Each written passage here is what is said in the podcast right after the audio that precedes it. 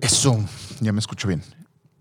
El día de ayer, güey, fue uno de los días más cagantes de mi vida. ¿Por qué? Porque mi yo venía de San Miguel y mi avión estaba programado para salir a las 12 del mediodía en... A las 12 del mediodía en Silao, Bajío. Ajá. León. El detalle está en que se agarro mi tiempo porque la carretera es un poquito más larga. Normalmente yo llego por Querétaro, pero la bronca es que ahorita por ser temporada baja no hay tanta frecuencia de vuelos. Entonces los vuelos de Querétaro que había disponibles el fin de semana pasado eran a partir de las 6 y como nada más voy a estar, iba a estar domingo, lunes y martes en Monterrey antes de volverme a ir, pues eran los tres días que tenía para ver a mi bebé. Entonces ah, lo puse en, en Bajío, cosa que no hago seguido, y agarro mi tiempo, que son como dos horas de camino. Oye, güey, ahí voy en la carretera y voy en la carretera y voy en la carretera. Y nunca te pasa que llegas y hay tráfico y dices, güey, me voy por el otro lado, me regreso, no me regreso. Y en lo que estás en la pendeja pensando, güey, ya se te fue media hora y dices, güey, pues ya tengo media hora y ahorita lo, me voy a tardar más y me voy. Me regreso y así. Sí, pero no me regresé. Y así, así estuve. Pues no hice cinco horas de, San Miguel a- al aeropuerto, perdí mi vuelo. Y luego, pues dije, pues qué chingados pasó, güey. Entonces yo, yo bien encabronado, ¿no? Y ah, y aparte, sin señal. Sin red, sin teléfono, sin nada. Ni cómo avisar a Viva Aerobús, ni cómo avisar a mi vieja, ni cómo avisar a nadie.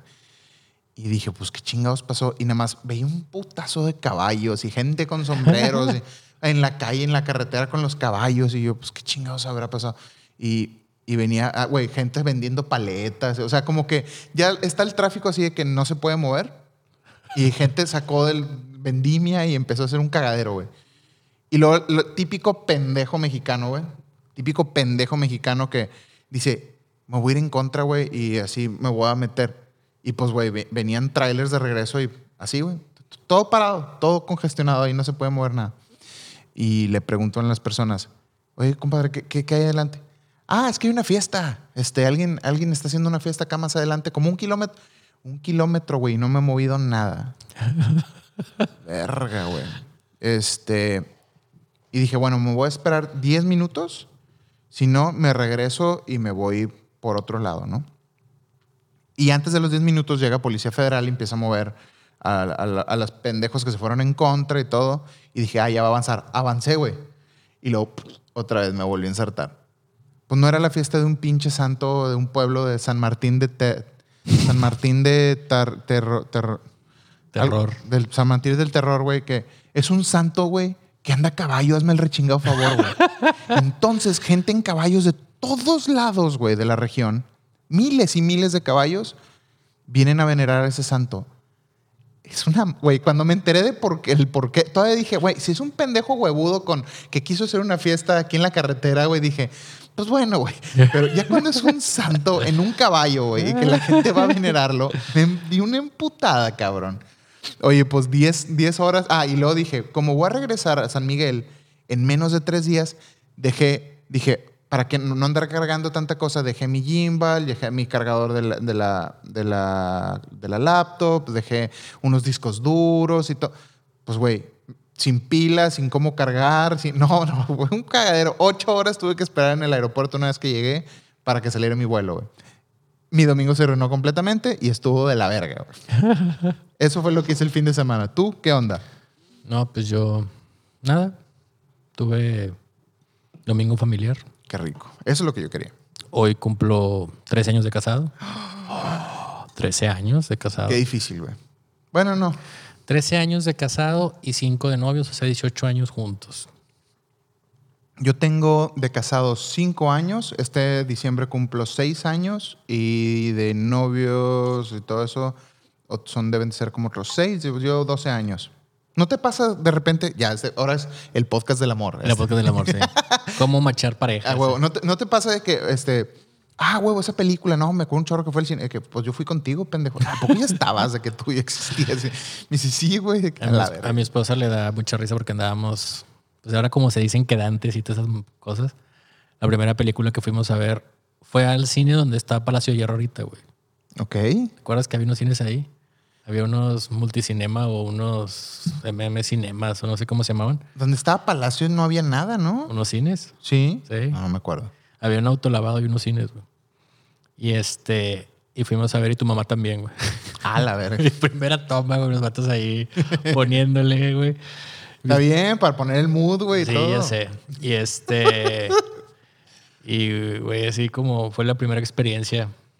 Y 12 años después, 13, 13 13, 13 años después aquí están. casados. Pero no, bien, batallando con mis, con mis Mac Pro, sigo con el problema. Ahorita me está fallando un RAM. Están haciendo cosas raras en mi computadora. La llevé al doctor a ver qué, qué es. Pero sigo sufriendo con mi computadora. Siento que ya tengo que acabar ese tema. Ya y, tiene que, sí, ya, ya tienes que romper con eso. y siento que la Mac Pro no, no va a ser mi solución, güey. No, ¿No? sé por qué. Supuestamente ya, debe- en, te- en teoría ya no tardan, siempre digo lo mismo, ¿verdad? Sí, cada me- capítulo estoy diciendo eso, pero, güey, esta semana ya Esta subieron, semana, güey, ya. esta semana alguien subió un video ya con alguien que la- ya la tenía en su estudio, güey. Un pinche DJ, Calvin Harris o algo así. Ah, pues las han de dar, güey. Pero, güey, si ya se las dieron es porque ya no tardan. Pues sí. ¿Quién sabe?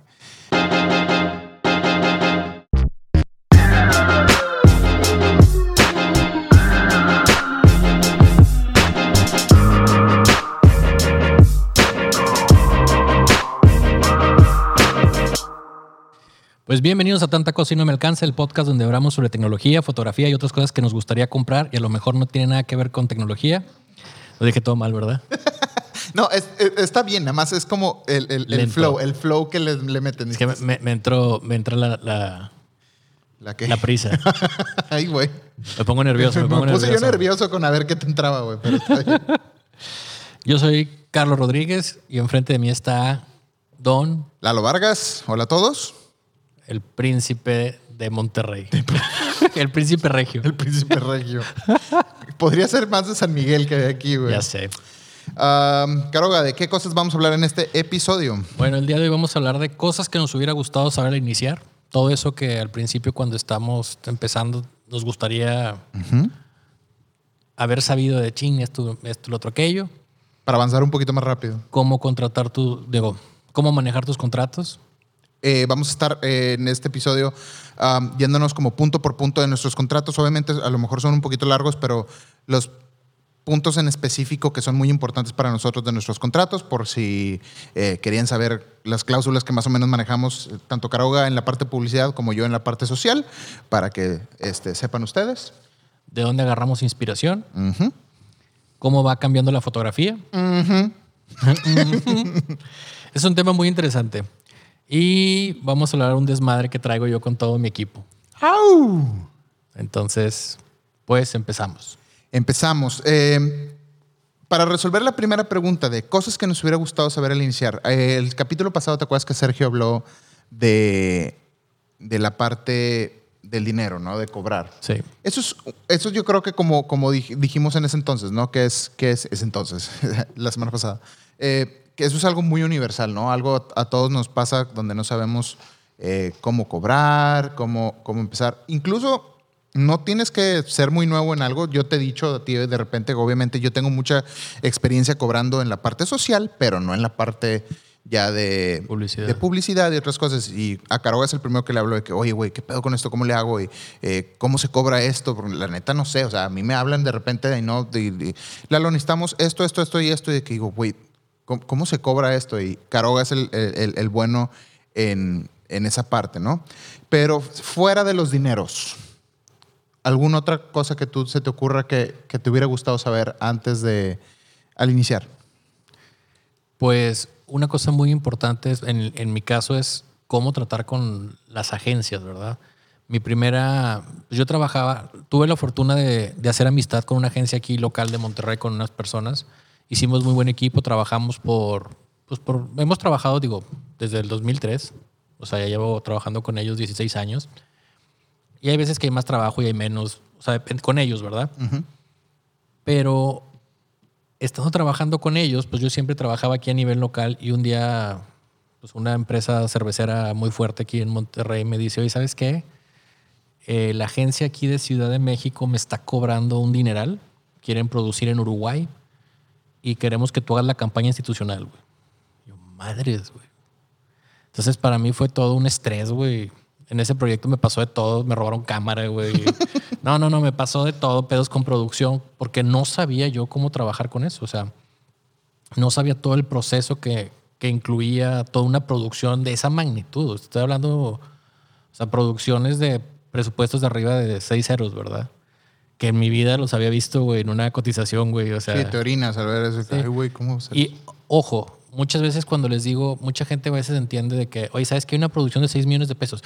Ay, güey, te vas a ganar 6 millones. En, la, en fotografía publicitaria, sobre todo, no pasa eso. O sea, hay veces que tenemos modelos, güey, de.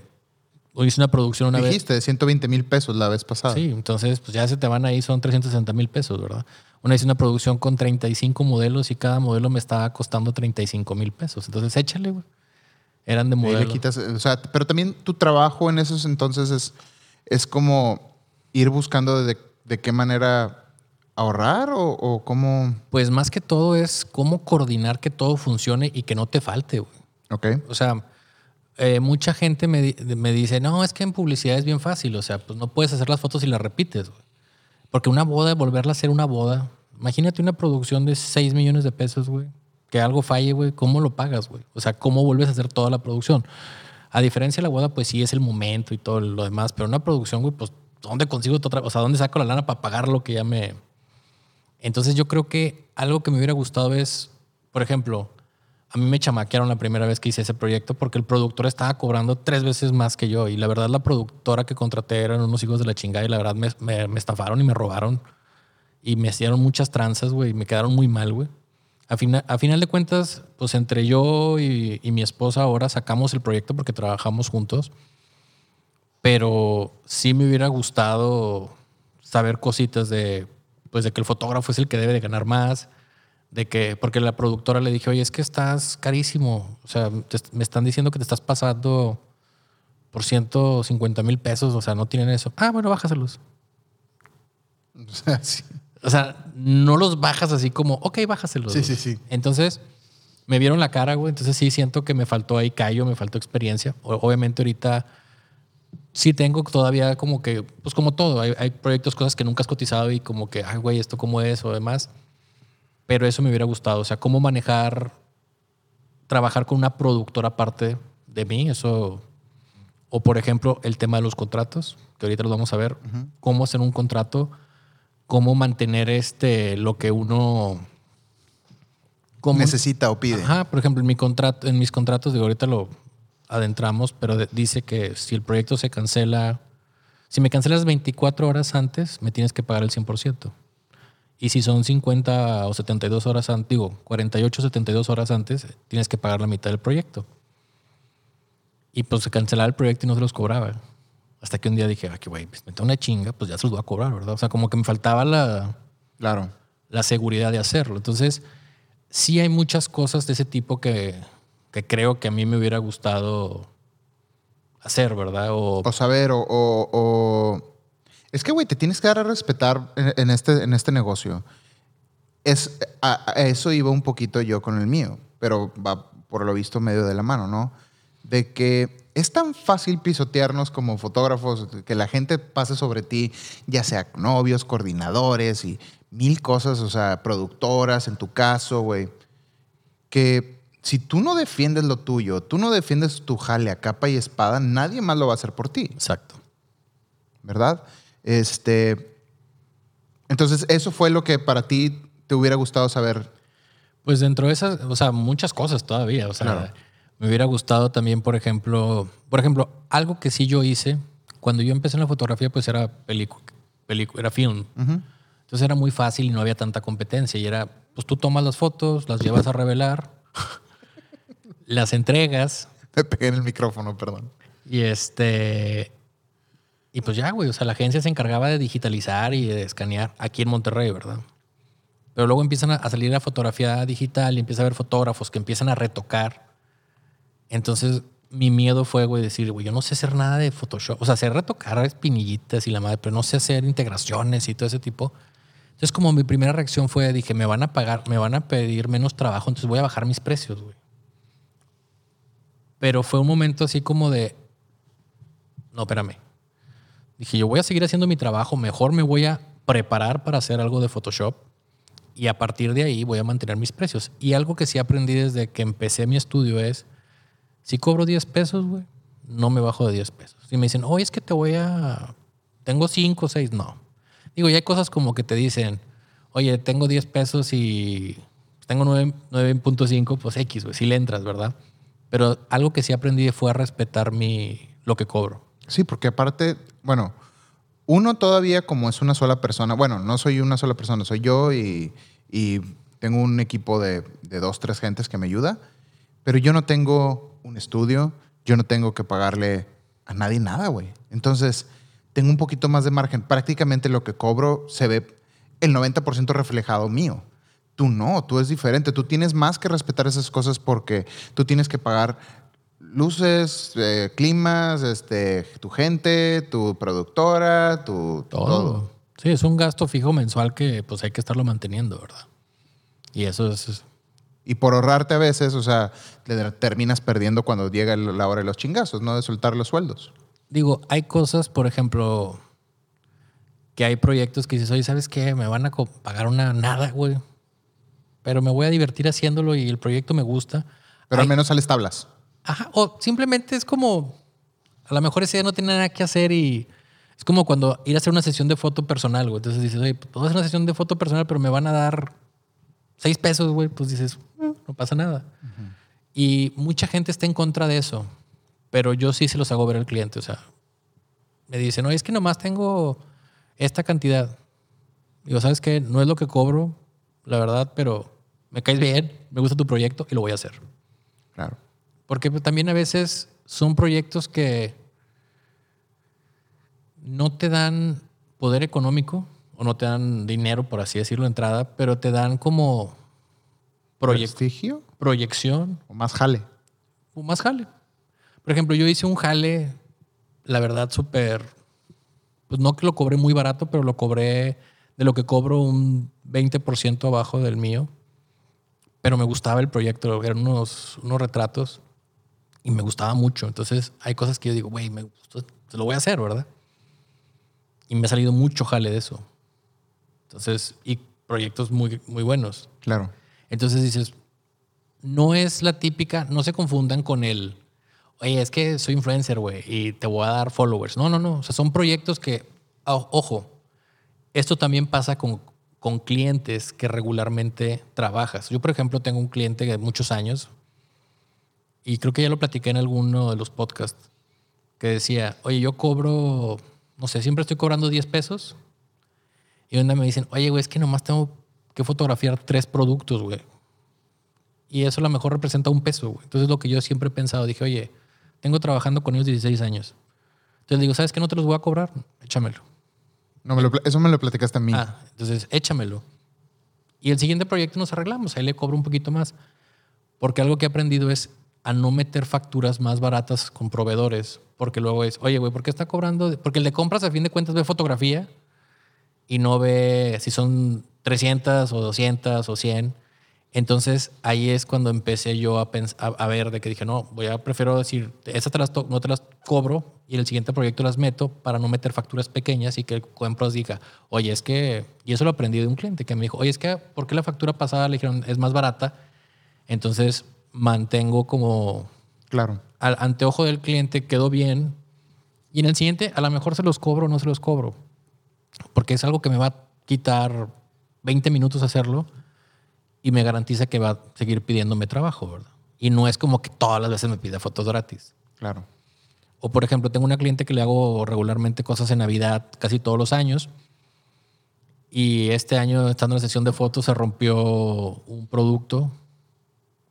Entonces me dijo, oye, ¿te lo puedo mandar después? ¿Y cuánto me cobras? Le dije, nada, O sea, en alguna chance que tenga yo que esté tomando fotos, lo meto ahí, ¿verdad? Sí, es gente que ya tienes trabajando, ya tienes una relación laboral donde este, nunca te han fallado y sabes que, o sea, si algo se atravesó, güey, puedes poner de tu parte, ¿no? O sea, de, güey, pues claro, pues yo también te echo la mano, ¿no? Pero al final haces teamwork, que eso es lo, lo importante. Ajá, como hablamos la vez pasada, pero hay gente que dice, no, o sea, yo me, me paro a trabajar y tengo que cobrarlo todo. Y también es válido, ¿verdad?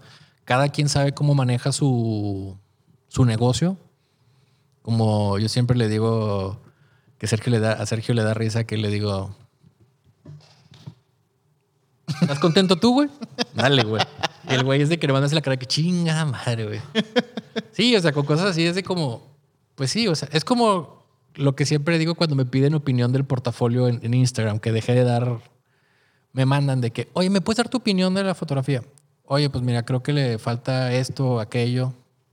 No, no le falta eso, no sé qué. Ah, bueno, ¿tú ¿estás contento con el trabajo, güey? Ya, güey.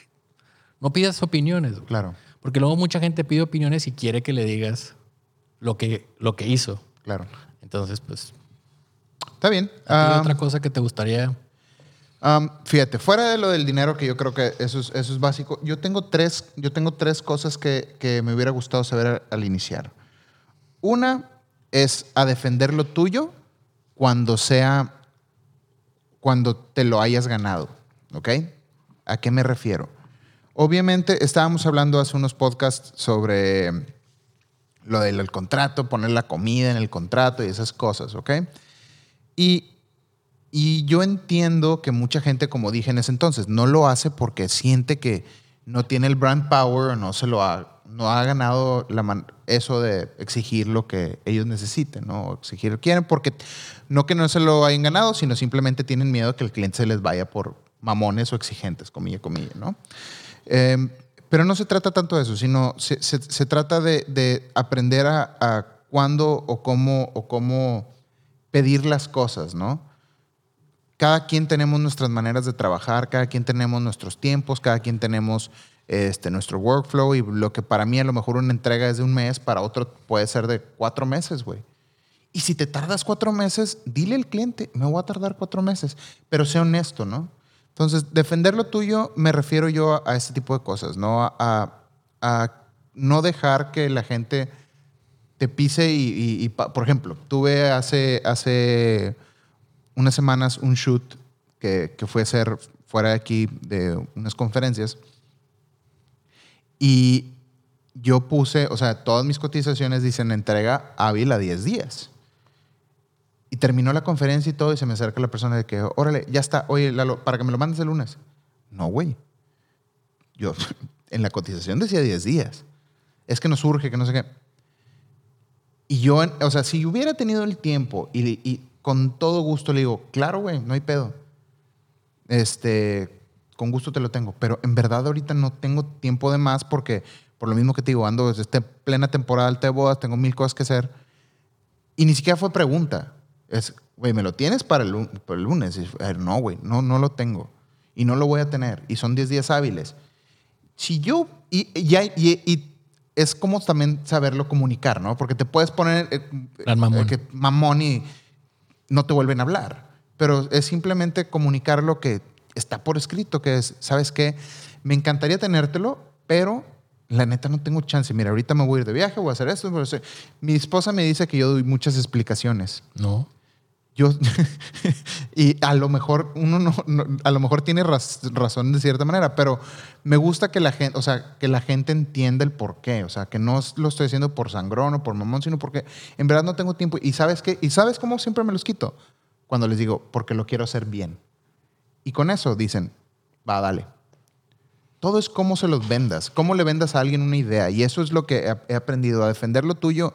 No nada más se trata de hacer pedo en Facebook, no se trata, obviamente, ni, de, ni de gritarle a la gente, ni todo. Simplemente lo que es y saberlo comunicar, ¿no? De, de oye, que si te dijeron a ti que eh, tenías que estar a tal hora y tú llegaste y esa persona no llegó y ahí estuviste esperando y, oye, güey, pues ¿voy a cobrar una hora más o no voy a cobrar una hora más por estar aquí?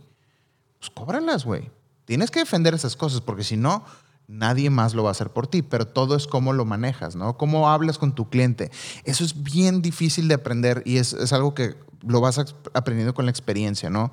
Al principio es ese miedo de, de no querer transmitirlo o, o de que, o que no te vuelvan a hablar, pero con la experiencia vas aprendiendo que una vez que hablas tú derecho y de frente con la persona que sea, sea, güey, he tenido clientes que te digo, que la persona más común del mundo, hasta celebridades donde este, he tenido que ir a México a hacer NDAs para hacer esa boda, donde no puedo hablar, no puedo decir ni quién la está haciendo, ni puedo postear nada, no importa. Pero sea el- la persona común y corriente, o sea, la celebridad, a todos les hablo igual de la misma manera, siendo nomás derecho. Que esto es lo que era, tan tan. Me tocó con, con un- en una boda de, que hice de, de un famosillo, que sigo sin poder decir quién es. Este, me tocó que terminando la boda, hace cuenta que el siguiente día el güey me estaba pidiendo unos, unos clips para, para postearlos en, en como una revista tipo People, eh, de hecho era People en español. Y le dije, no, güey. O sea, una, no, no, puede- no voy a sacrificar mi domingo con mi familia para hacerlo ahorita. Y dos, esos videos, o sea, yo no, te los, yo no se los puedo dar a la revista y que ellos ganen y yo no. ¿Me explico? Ajá. Y eso estaba por contrato. Y fue de que, ok, va. Dijo, está bien. Se publicó la revista y dicho y hecho, publicaron la revista, el fotógrafo sí le pasó las, las, las fotos y no venía ni, un crédito. crédito. en People en español. Ni un crédito. Me lo hubiera pelado para, para Tenerlos. tenerlos listos. Me hubiera desvelado, me hubiera, me hubiera quebrado la cabeza, hubiera perdido un, des- un día de estar con mi familia para entregar eso a tiempo y, no hubiera y nadie hubiera sabido quién lo hizo. Qué o sea, entonces, esos, esos tipos de cosas son las que hablo yo de defenderlo, ¿no? Sin ser mamón, simplemente es, ¿sabes qué, hermano? No puedo, o sea, con más, pero te- hay un tiempo en el que te voy a entregar, ¿no? Y si te lo entrego, o sea, y, y si te lo entrego, me tienes que asegurar que va a estar mi nombre y todo ahí, ¿no? El fotógrafo sí lo, el fotógrafo se emocionó mucho porque era People en español y dijo, güey, esa revista la va a ver miles de gente. Sí, la va a ver miles de gente y nadie supo que lo hiciste tú. Tan, tan. Entonces, es una, defender lo tuyo. Dos, y esto es algo que quiero hacer un poquito hincapié, es a no ver a los demás como competencia. Exacto. Al principio vas empezando, obviamente vas entrando y vas, es como que vas armando tu caminito, ¿no? Y traes tu machete y vas entre la selva de tanto mugrero y tanta cosa, aprendiendo a hacerte camino, ¿no? Oye, y luego ves y empiezas a voltear a ver a los demás y dices tú, güey, este fulanito está haciendo mejor bodas que yo, o aquel está haciendo mejor bodas que yo, o aquel está cobrando más que yo. Y, y empiezas a ver a todos como tu competencia, ¿no? Y te empiezas a como desesperar de que Te empiezas a no desesperar. sabes para dónde ir. Exacto, güey. Le empiezas a cagar, empiezas, empiezas este, nada más a tener malas vibras. Y, y hasta ahorita mi experiencia a lo largo de estos ocho años es que la mayoría de la gente está ahí para ayudarte, güey. Está ahí para lo que, o sea, al menos yo, desde mi lado, yo siempre trato de la gente que me pide ayuda, la gente que, que, que quiere que le eche la mano con algo, güey. Pues si puedo, con todo gusto, güey. Ahí estoy para ellos, ¿no? Hay un caso bien curioso a mí que me pasó en San Miguel de Allende. San Miguel de Allende, al ser un pueblo chico y haber dos videógrafos de boda este, locales, obviamente llega Lalo a San Miguel y empieza a hacer bodas y bodas y bodas y bodas y bodas en San Miguel. Y estos güeyes me agarraron un coraje, güey. Uno sobre todo. Eres ni voy a decir nombres. Sí eres medio mamón, güey. ¿Eh? Si eres medio mamón. Ah, te creas. No, pero eh, su coraje fue más como por... Sí, sí. ¿Por qué llega este vato y, y eh, en mi Afueras. pueblo de afuera y empieza a hacer todas las bodas de aquí, ¿no? O sea, y güey, jamás en mi vida se fue, fue para acercarse conmigo y decirme, oye, güey, ¿qué pedo? ¿Cómo lo está haciendo? ¿Por qué? O, en vez de ver una, en retrospectiva su trabajo y decir, a ver, ¿en qué estoy cagándola yo para que lo tengan que contratar a él y no a mí? ¿O qué me falta a mí? ¿O qué necesito aprender? O algo. Nada. Nada más la agarró contra mí. Fue con los coordinadores de boda y les empezó a decir, este, ¿por qué recomiendas a Lalo? ¿Por qué no me recomiendas a mí? Y así como, güey, todo malvibroso, güey. Él sigue ahí en San Miguel, sin jale. y todo por su. Y, güey, los coordinadores lo ven. Una es porque dices, güey, tú, el, el- su problema fue que, bueno, al menos es lo que me dicen los, los coordinadores, es que al, al empezar a crecer la industria de las bodas en San Miguel y a venir gentes extranjeros y gentes más exigentes y todo, él tenía todo el jale del mundo, güey. Pero lo que pasó es que se empezó a como caer, ¿cómo se dice? Caer en sus laureles, caer en sus laureles, algo así. A dormirse en A dormirse en sus laureles. Empezó a flojearle y, y luego aparte se ponía de mamón, güey. Exigiendo de que en, en la boda yo tengo que tener una mesa. En la boda yo tengo que estar, en, no, en- yo tengo que tener una mesa con poder tomar alcohol y empezó a poner así unas cosas de que, güey, ¿de qué estás hablando, cabrón? Entonces, como era el único... Invitar a mi familia. Sí, no, a mis amigos. casi, casi, güey. Es una pendejada, güey. Oye, y pues la neta. huevear y la madre. Sí, Entonces, a los demás proveedores les hacía el feo, güey. A las, a, las, a las niñas que ayudaban a los coordinadores, así como que, oye, ¿me puedes traer esto? Así como si fueran sus, sus personal o algo así, ¿no? Entonces, eso fue como orillándolo, orillándolo y orillándolo, ¿no? Y jamás, a, lo que voy es, jamás se ha acercado conmigo para decirme, oye, güey, ¿qué onda? ¿Cómo está? ¿O en qué estoy fallando? ¿En qué? ¿Cómo? ¿Cómo? Ayúdame o algo, güey. Porque muchas veces no tengo la fecha y ni siquiera lo recomiendo, güey. Sí. Yo Prefiero hablarle a alguien de fuera, güey. Ah, sí, mira, háblale a fulanito que venga a San Miguel a, a este, a grabarte. No te recomiendo a ti. ¿Sabes que Ahorita que dices eso, una vez platicando con, con Fer Juaristi, me platicaba él que cuando empezaron los Wet Rockers, ¿te acuerdas? Sí. Eh, se puso muy de, de moda el tema. Obviamente eran los Wet Rockers, pero aparte mucha gente empezó como a rockstar photographer y como Photographer rockstar. ese. Ajá, y empezaron a tirarle con ese, con ese mood. De, pero no lo veían. De hecho, eso me lo platicó Fer Juaristi, que alguien le dijo, debes de quitar eso de rockstar, porque rockstar te ubican con una persona como, pues, como un rockstar, creído. O sea, Claro. todo lo que involucra. Inalcanzable, o sea, lo que involucra ser una Entonces, estrella. y mucha gente tiene como ese, yo soy como un rockstar y como soy el fotógrafo y véanme. Y el problema es que luego siento que muchos fotógrafos empiezan a tomar, o videógrafos, empiezan a tomar ese papel de sentirse como inalcanzables, como yo soy el cool aquí para que me contraten por Claro. eso, ¿verdad? Pero creo que mucho de la gente, o sea, en fotografía de publicidad eso, yo por ejemplo había un fotógrafo que me platicaban clientes que era de, oye, hay que tomar unas fotos de unos pisos de una escalera. Y no, no me voy a subir escalera yo, ¿no? Y se iba del estudio y dejaba toda la producción parada porque era muy bueno haciendo lo que hacía. Y entonces, este, o de que vamos a iluminar, yo necesito todo el día para iluminar, para hacer una foto de un set. Entonces me hablan a mí, güey, y me dicen, oye, pues ya está el primer set, ¿cuánto tiempo te tardas en iluminarlo? 15 minutos. Y haz de cuenta que como película, güey, todos se pararon, güey, así que. Porque se habían programado, güey, para hacer dos días de producción, güey. Y pues en dos días me iban a tener los cuatro sets, güey. Y en un día los podía sacar yo, güey. Y fue de que no, güey, es que. ¿Cómo, güey? Es que el otro fotógrafo se tarda, güey, medio día en iluminar uno y medio día en iluminar otro, güey. Yo, pues no, güey, es mucho pedo, güey. En medio de 15 minutos, 20 minutos lo ilumino y, y vas ahí, ¿verdad? Entonces yo creo que la gente que va empezando, como dices tú, hay que defender lo, Lo tuyo, nuestro, sí. pero no ser mamones. Exacto. Eso es algo súper clave. Sí, es, es una línea muy delgada. Sí. Es una línea muy delgada entre exigir lo que necesitas tú para trabajar y estar feliz y el mamonear, güey. Yo solo me he puesto mamón desde que nací. No, me pongo mamón. Nací mamón. me pongo. Sabes que yo, la mayoría de la gente tiene el concepto de mí que soy una persona mamona. Sí. sí, y yo sí, es que ya me lo han dicho. Sí. O sea, tengo el concepto de que soy una persona mamona. No sé por qué. No sé si porque tenga jale. Bueno, por ejemplo, mucha gente me decía, es que qué, fácil, a él su papá le paga todo, güey. Y yo, ah, cabrón. Pues qué bueno que mi papá me paga todo, güey, porque para ir, írselo a cobrar, güey. O sea, Claro. digo, mis papás y mis papás en su tiempo me han ayudado y siempre como, pues, es- cuando se te topa ator algo, mi mamá, mi papá, mi mamá, mi Claro, suegra, normal, sí. amigos, güey, siempre alguien te ha echado la mano, güey. O sea, no está malo decirlo, pero la verdad, esto que, que yo he hecho, pues lo hemos hecho mi esposa y yo a chingazos, güey.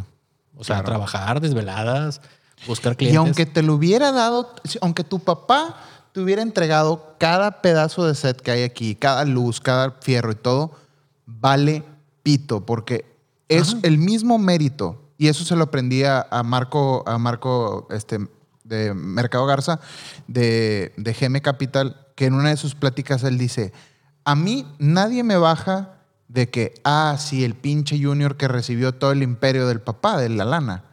Y dice, y puede que tengan razón de que, pues qué fácil, pero no es fácil recibir esa cantidad de dinero. Y dice, yo desde que nací no me tenía que preocupar por el dinero. El dinero no era problema. Yo si quería no volvía a trabajar un puto día de mi vida y me la pasaba gastándolo. Pero en vez de eso, lo que me dio mi papá fue, voy a agarrar esto y lo voy a llevar a otro nivel. Mantenerte. Arriesgar lo que me dio mi papá no es fácil y tú a lo mejor no lo harías. Y eso fue como un, güey, sí es cierto. O sea, mucha gente dice es bien fácil, ah, ve, le compraron todo el estudio a ese güey, le dieron todo, le compraron todas las cosas, él nada más, ay, sí, papá, dame. No, cabrón, o sea, también es los mismos huevos de, de, recibir esa lana, de recibir esa, esa herencia o esa ayuda y, cómo la, tú la supiste manejar o arriesgar o llevarla a otro nivel. Claro que eso vale, güey. Es que sabes que mucha gente, otra cosa, un error muy común o que me hubiera gustado saber es, como tú dices, que el saber que otra persona, si tiene ese tal, o sea, tiene más trabajo o ese tipo de cosas, me hubiera gustado saber por qué lo tiene. O sea, no sé si me explico. Si es por contactos, por, porque tú a veces dices, yo tengo toda la, técnica, tengo todas las fotografías, pero no puedo vender nada. ¿Sí? Claro. O sea, saber cómo otros fotógrafos se manejaban. Y la verdad, afortunadamente, tuve la oportunidad de conocer a otros fotógrafos o personas que me decían, no, güey, yo le hago así, así, así. Entonces ahí es donde te, te ayuda. A mí me enseñaron, me han dado varios consejos en mi vida y de los más prácticos es el que pregunta no se equivoca, güey. Y el porqué de las cosas. Explicar el porqué de las cosas, güey. Claro. Eso es como tú decías, dar una explicación entonces yo alguna vez lo creo que también lo platiqué en un podcast en los pasados. Cuando yo llego a mi cliente, güey, le digo, iluminé esta botella con esto, por esto, por esto, por esto, por esto. Y dices, ah, cabrón. Pues el güey sí sabe. O le doy herramientas para que me diga que no le gustó y pueda trabajarlo. Claro. Pero sí es algo muy importante el saber tipo, ese tipo de cosas. Lo que pasa es que uno va, ah, por ejemplo, es un tema difícil y a lo mejor no, se trata de desanimar a nadie, pero algo que he aprendido a través del, tiempo es que no todos están hechos para ser businessmen. Y en este negocio necesitas saber manejar un negocio. Conozco mucha gente muy talentosa, Caroga, muy talentosa, más que tú y yo, y que les das una cámara y hacen maravillas, güey. Cosas que dices, cabrón, ¿cómo? Y ni le saben, güey, de que no, güey, paz. hacen milagros, güey. Agarran pinches celulares. Una... Pero no tienen clientes. No tienen lana. Y siempre están tristeando, güey. Ahí de que es que no tengo dinero, no tengo lana y no tengo. Y es que hay gente, güey, que yo siempre he dicho, para dedicarte un jale de estos, como el tuyo, como el mío, se necesita que un montón de estrellas se alineen y tener varias cosas, ¿no? Y a eso me lleva el siguiente punto. Hacer uno, hacer tú mismo, güey. Al principio cuando empecé, yo me preguntaba eso que decías tú, ¿no? Que, que, decía, ¿por qué, por, qué, ¿por qué ese estudio, por qué esa persona, güey, qué chingones clientes tiene? ¿Por qué tiene esas bodas tan mamalonas en la playa con gente preciosa que, güey, ni, ocupas iluminar ni nada más. Ponte y paz. Y, güey, pinche foto sale verguísima, así, subexpuesto, sobreexpuesto, todo jala. Y, y, me enojaba yo de que, ¿por qué yo sí, yo no, güey? Y este, entonces en vez de ir y preguntar de que, oye, güey, ¿cómo le haces o por qué este tipo de cosas? Empiezas a emular como que, una, el resultado de su trabajo, eh, que, que, se vea como lo... A tratar de copiar el trabajo más o, más o menos, o sea, me, me refiero a inspirarte. a inspirarte. de ahí. A tratar de vender a alguien que no eres. Y para mí fue un, un, un parteaguas cuando me cansé yo de ser esa persona y decir, voy a vender a la persona que soy yo. Voy a dejar de vender mi trabajo y me voy a empezar a vender a mí. Y ahí cambió todo, güey. Entras a mi site y en vez de lo primero que ves, y la gente que ha ido a mis pláticas o a mis workshops ya, ya, ya, ya sabe a qué voy, este, en vez de ver los novios ahí, lo primero que vas a ver es una foto mía. Y mucha gente va a decir, güey, este vato se quiere un putazo, güey. y no, no, no es que me quiera un putazo, sino lo que quiero vender es, me quiero vender a mí. O sea, lo primero que dice es quién soy yo, cuáles son mis gustos, cuáles son las cosas que no me gustan. Yo soy bien derecho de que les digo, hey, ¿sabes qué? Para hacer una boda a mí me gusta esto y no me gusta esto. Y si, te, y si estás de acuerdo, vamos a hacer clic con madre y van a salir cosas mágicas. Si no, no. Entonces, cuando alguien contrata a Lalo, contrata a Lalo porque quiera a Lalo, no tanto porque, no tanto porque mis videos sean bonitos o ese tipo de cosas, ¿no? sino yo trato de hacer esa conexión con el cliente, vendiéndome a mí lo que soy yo, mis gustos, mis, mi pasión, carisma. mi carisma, mi pasión por, por, las cosas que me encantan, como los videojuegos, mis perritos, este, eh, mis viajes, mis tatuajes, todo, o sea, todo lo que soy yo, lo pongo adelante de mi trabajo. Y así es como he aprendido y he tenido eh, trabajo, güey. Y he conseguido más que simplemente queriendo vender a alguien que no soy yo, güey. Sí. ¿Me explico? Yo, para los que no saben, Lalo tiene la cámara y todo el tiempo se está viendo en el iPad. Sí. No, fíjate que a mí mucha gente me dice, y creo que hasta tú me lo, me lo has me lo has comentado, de que ¿por qué no contratas a alguien más que tome las fotos, güey? O sea, como que algo que extra que tengas ahí. Y esa es la cosa, güey. Quieren a, a Caroga. O sea, quiere- me quieren a mí, o sea, quieren que yo haga, que yo esté ahí, que yo sea la cara, que... O sea, Y, y eso, eso es bien fácil de decirlo en un micrófono, pero es bien difícil de llevarlo a la práctica. Porque obviamente todo el tiempo están bombardeándote con imágenes de, a lo mejor tú de publicidad, yo de bodas, ¿no? Entro a mi Instagram y es bodas, bodas, bodas, bodas, bodas, bodas. Y ves que tal fotógrafo tiene mucho jale, que tiene mucha lana, tiene mucha lana, tiene lo que sea, ¿no? Y, y dices, güey, voy a, voy a emular ser como él o por qué. Y, y empiezas como a emular a alguien que no eres. Y yo siempre he sido bien derecho, ¿no? De que, güey, véndete tú quién eres como persona. sí, no tienes que... Yo creo que, mira, eso, eso lo veo con muchos fotógrafos, sobre todo fotógrafos que hacen fotos tipos de modelos en poca ropa.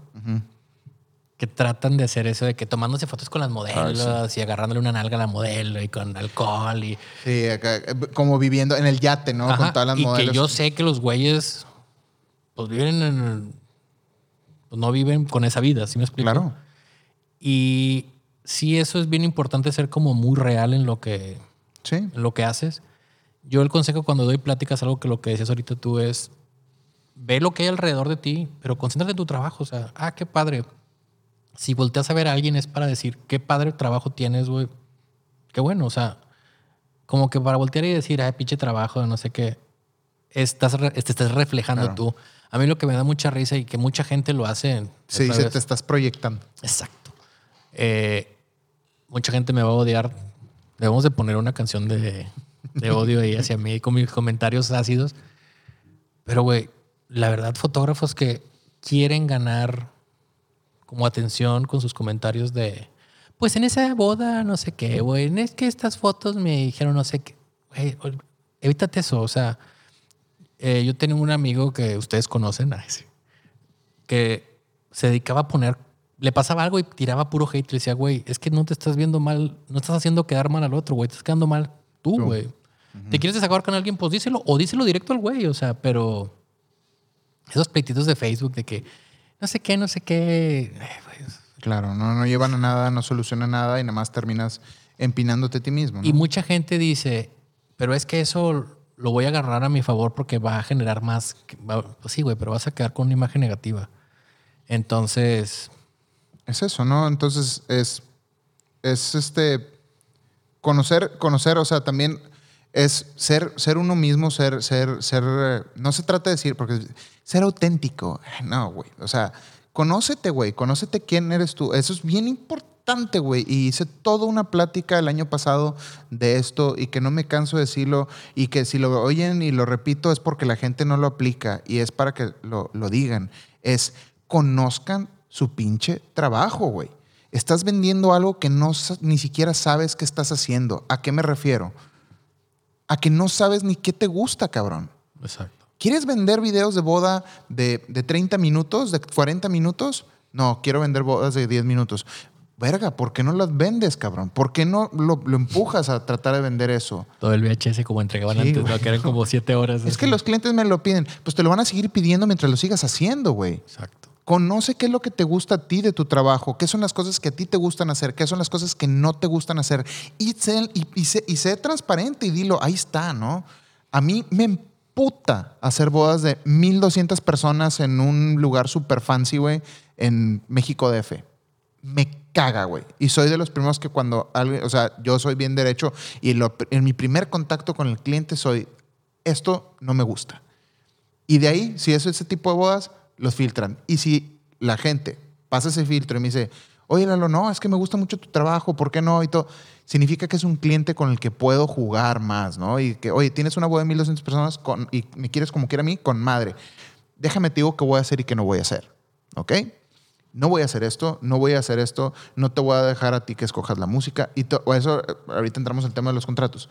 Pero, porque ya conozco lo que yo quiero hacer y quiero que cada vez que me siente, porque me voy a sentar ocho horas pinches diarias en una computadora a trabajar, quiero estar contento con lo que estoy haciendo. Quiero ir a una boda y disfrutarla, güey. Estar con los novios y reír y, cagarme de risa. Y si no quiero grabar, no grabo. Y si grabo, o sea, si me explico, quiero ir a jalar a mi gusto y salen cosas chidas así, güey. Y ojo, eso no quiere decir que seas un mamón, rockstar. Simplemente tú estás poniendo las reglas de tu juego y si el cliente las acepta, Y es simplemente porque son las cosas que me. O sea, yo podría decir, ¿sabes qué no me gusta? obviamente hay cosas que de repente no me gusta hacer, pero pues también obviamente escucho al cliente y, pongo de mi parte de que, bueno, vamos a hacer eso, ¿no, güey? Pero, y, se trata de, de, hacer teamwork, de, de, llegar en algo en conjunto, no nada más todo de un lado, obviamente. Pero, pero hablo de eso, ¿no? De que conozco mi jale, güey. Conozco que a lo que soy bueno y a lo que a mí me falta. Por ejemplo, me dice de repente una novia que, oye, Lalo, es que me gustaría un chorro que por favor grabes toda la misa. Porque quiero que salga toda la misa no hago eso, güey. Y le digo, no porque no quiera, sino porque prefiero, y, y, volvemos, todo es lo, cómo se lo vendas. Le dije, mira, porque en vez de estar grabando las lecturas, prefiero estar yéndome entre las bancas. ¿Qué chingados están haciendo tus invitados? ¿Qué está pasando aquí? ¿Qué está pasando? Se me hace a mí algo más interesante que estar grabando al sacerdote este, dando una oración. Ah, tienes razón. O, no, es que sí me gustaría, tipo, un video de una hora. Háblale a alguien más no estoy siendo mamón, digo, es porque yo sé lo que tú, lo que tú quieres, no es lo que yo, lo, que, yo, te puedo ofrecer, ¿no? O sea, yo, yo lo podría hacer, pero, pero le dije, ni vamos, a, ni vamos a jalar a gusto, ni tú vas a estar a gusto con el resultado, y ¿para qué? Ahórrate ese dinero, búscate a alguien más. Y...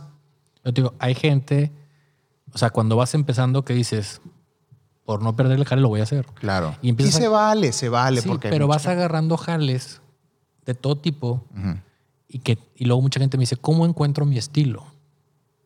Pues, Conoce tú. ¿Es tu estilo o este es los, lo que van queriendo los clientes? Exacto. A mí me han hablado fotos y gente se ha molestado conmigo, pero me mandan fotos de otro fotógrafo. Quiero fotos iguales. Entonces yo les digo, oye, le digo, ¿por qué no buscas a ese fotógrafo? Exacto. Es que me gustan más tus fotos, pero me estás pidiendo las fotos que haga las fotos como él. Entonces, para mí es, ay, pues nomás te estoy preguntando, pues güey. Vato, a mí una vez en una boda me tocó una novia que, este, pinche fotógrafo, lo quiero un chingo, y, no lo voy a quemar. Pero llegó, llegó, llegó la novia, güey, al, arreglo. En la mañana llega el fotógrafo. Que, ay, ¿cómo estás, fulanito? Y le da tres hojas impresas con, con puras fotitos que quería que él hiciera. Y el vato, ah, sí, güey, la neta, mis respetos para él porque fue de que, ah, huevo, ya está. Y, güey, recrear esas fotitos para ella, ¿no? Y es de que, güey, ¿por qué haces eso? Le dije. Y me dijo, güey, yo, para mí, dice, para mí es más fácil, me quito de pedos, yo no tengo que andarme quebrando la cabeza con pensar qué voy a, qué voy a hacer. Así, nada más me enfoco en hacer estas cosas y yo ya cobré tan tan. Y, ahí es donde dije, bien, güey, bien hecho. O sea, también se vale, güey. ¿Por qué no? Bien bajado el balón. Claro. O sea, el, el, chiste es conocer lo que nos gusta hacer, conocer nuestro trabajo, qué estamos vendiendo y qué es lo que queremos este, proyectar, ¿no? Y eso es que eso es lo que te va a hacer a ti ser auténtico y resaltar de la mayoría, ¿no? Resaltar de.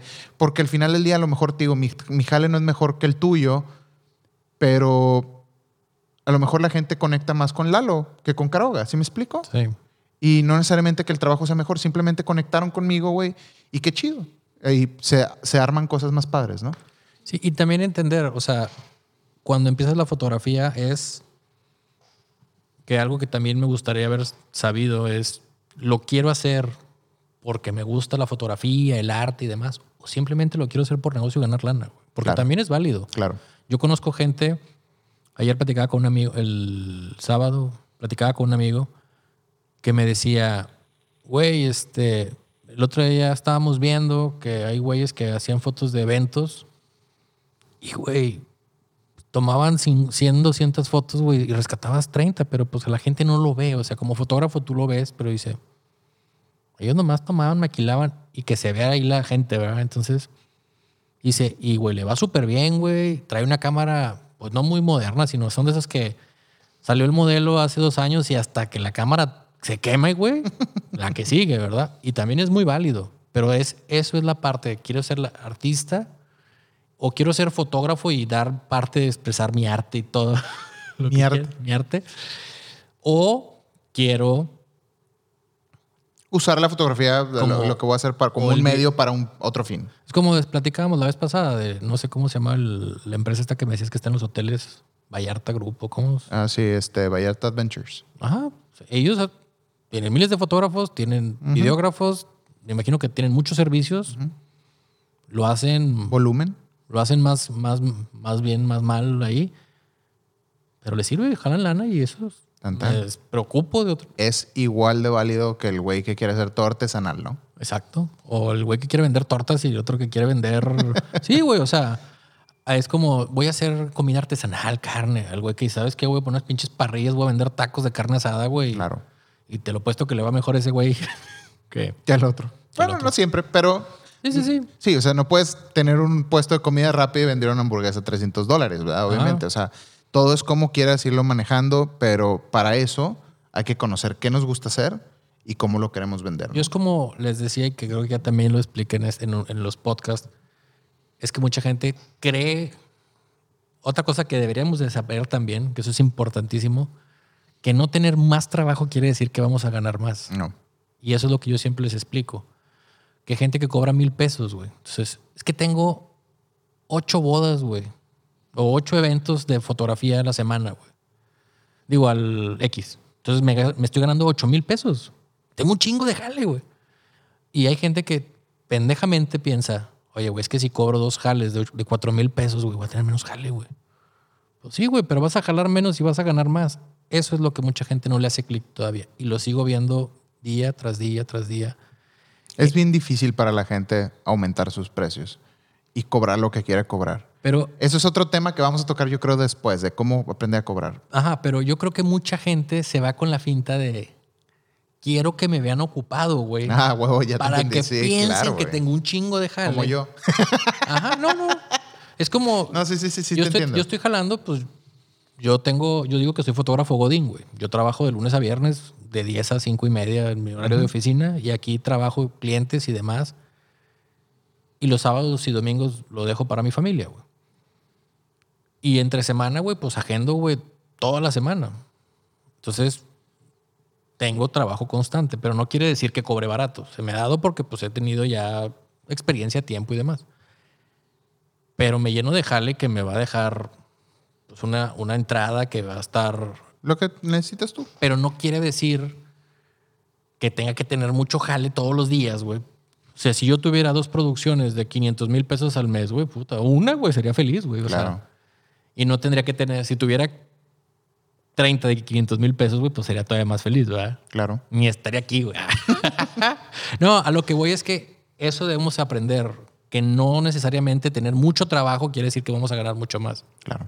Pero bueno, ese es otro tema. Pues ahí está, ¿no? Luego hablamos de cómo, de cómo cobrar este, y de cómo, cómo vencer esos miedos para cobrar lo que uno quiera o lo que se sienta que uno debería estar cobrando. Eso es algo que podemos tocar después, ¿no? Pero nos pueden mandar su mensaje y nos pueden decir qué les hubiera gustado saber o qué les gustaría saber ahorita que están Sí, empezando. pa- digo, la neta, le- lo chido es que ahí en, en YouTube cada quien puede poner su opinión, eh, compártalo. A lo mejor hay, hay algunas cosas que a ustedes les hubiera gustado saber que no tocamos nosotros dos, pero a ustedes se les ocurre, pónganlo en YouTube y ahí la gente lo puede leer y aprender. Y el chiste de esto es hacer community. Sí.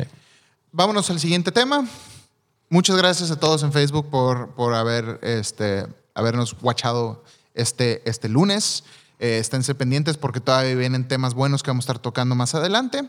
Y Nomás voy a cerrar, antes del live, voy a cerrar con una, un tem- una cosa que me pasó este fin de semana. Fui el, el, ¿cómo se llama?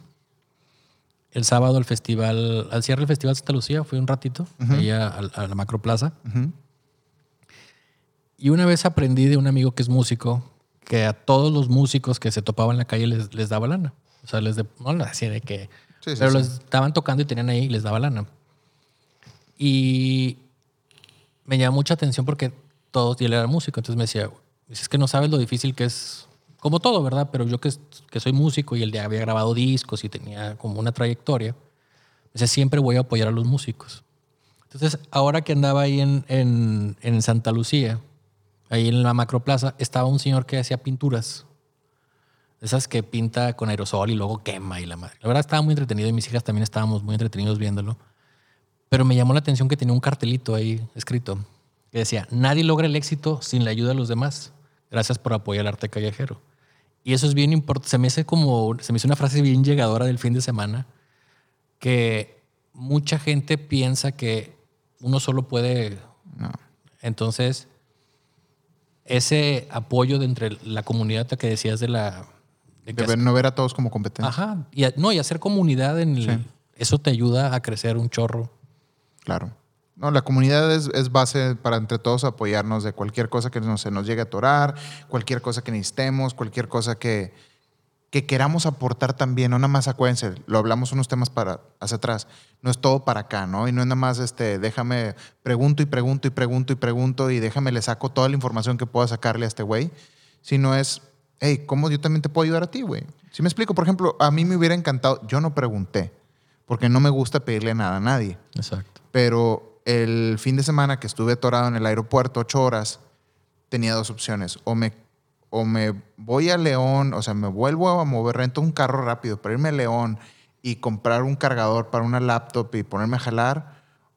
O pude haber preguntado en ese momento a alguien de que, hey, alguien que me preste un cargador para ponerme a jalar aquí y se los devuelvo en dos días o algo. Pude haberlo hecho, a lo mejor alguien hubiera, me hubiera, me gusta pensar, me hubiera gustado pensar que si alguien hubiera leído este mensaje, alguien hubiera ido a ayudarme, güey.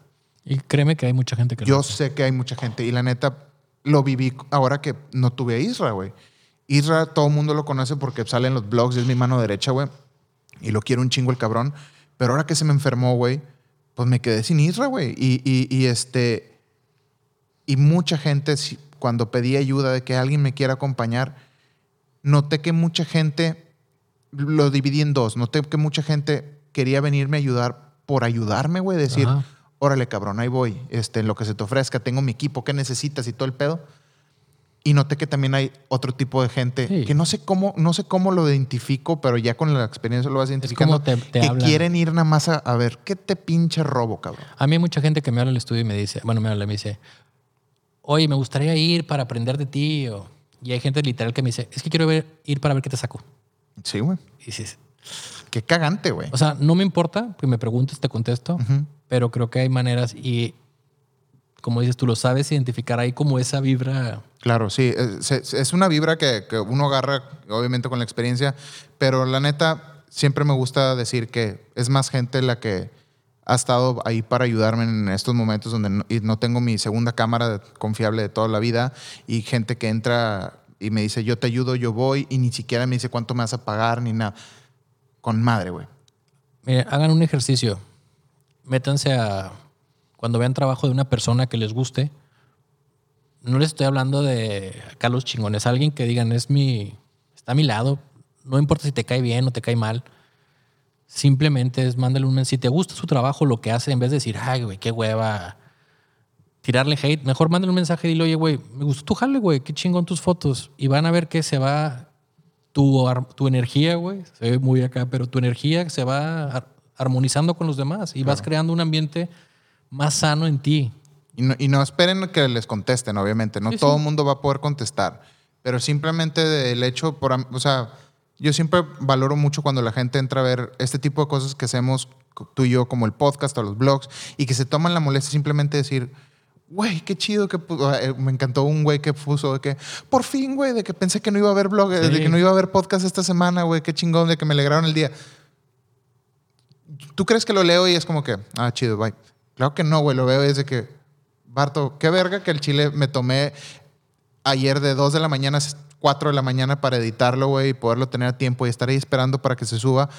Porque un güey lo disfrutó, güey. Qué chido, güey. Es, es- es bien bonito, güey. Y, y- y ayuda y te impulsa. Güey, vamos a echarle ganas, güey. Tú y yo sabemos que esta semana estamos de la verga, de atorados de mil cosas, güey. De tiempos. Y, y esos tipos de comentarios ayudan mucho, güey, para... Imagínense que- vamos como Mario Bros agarrando moneditas, güey.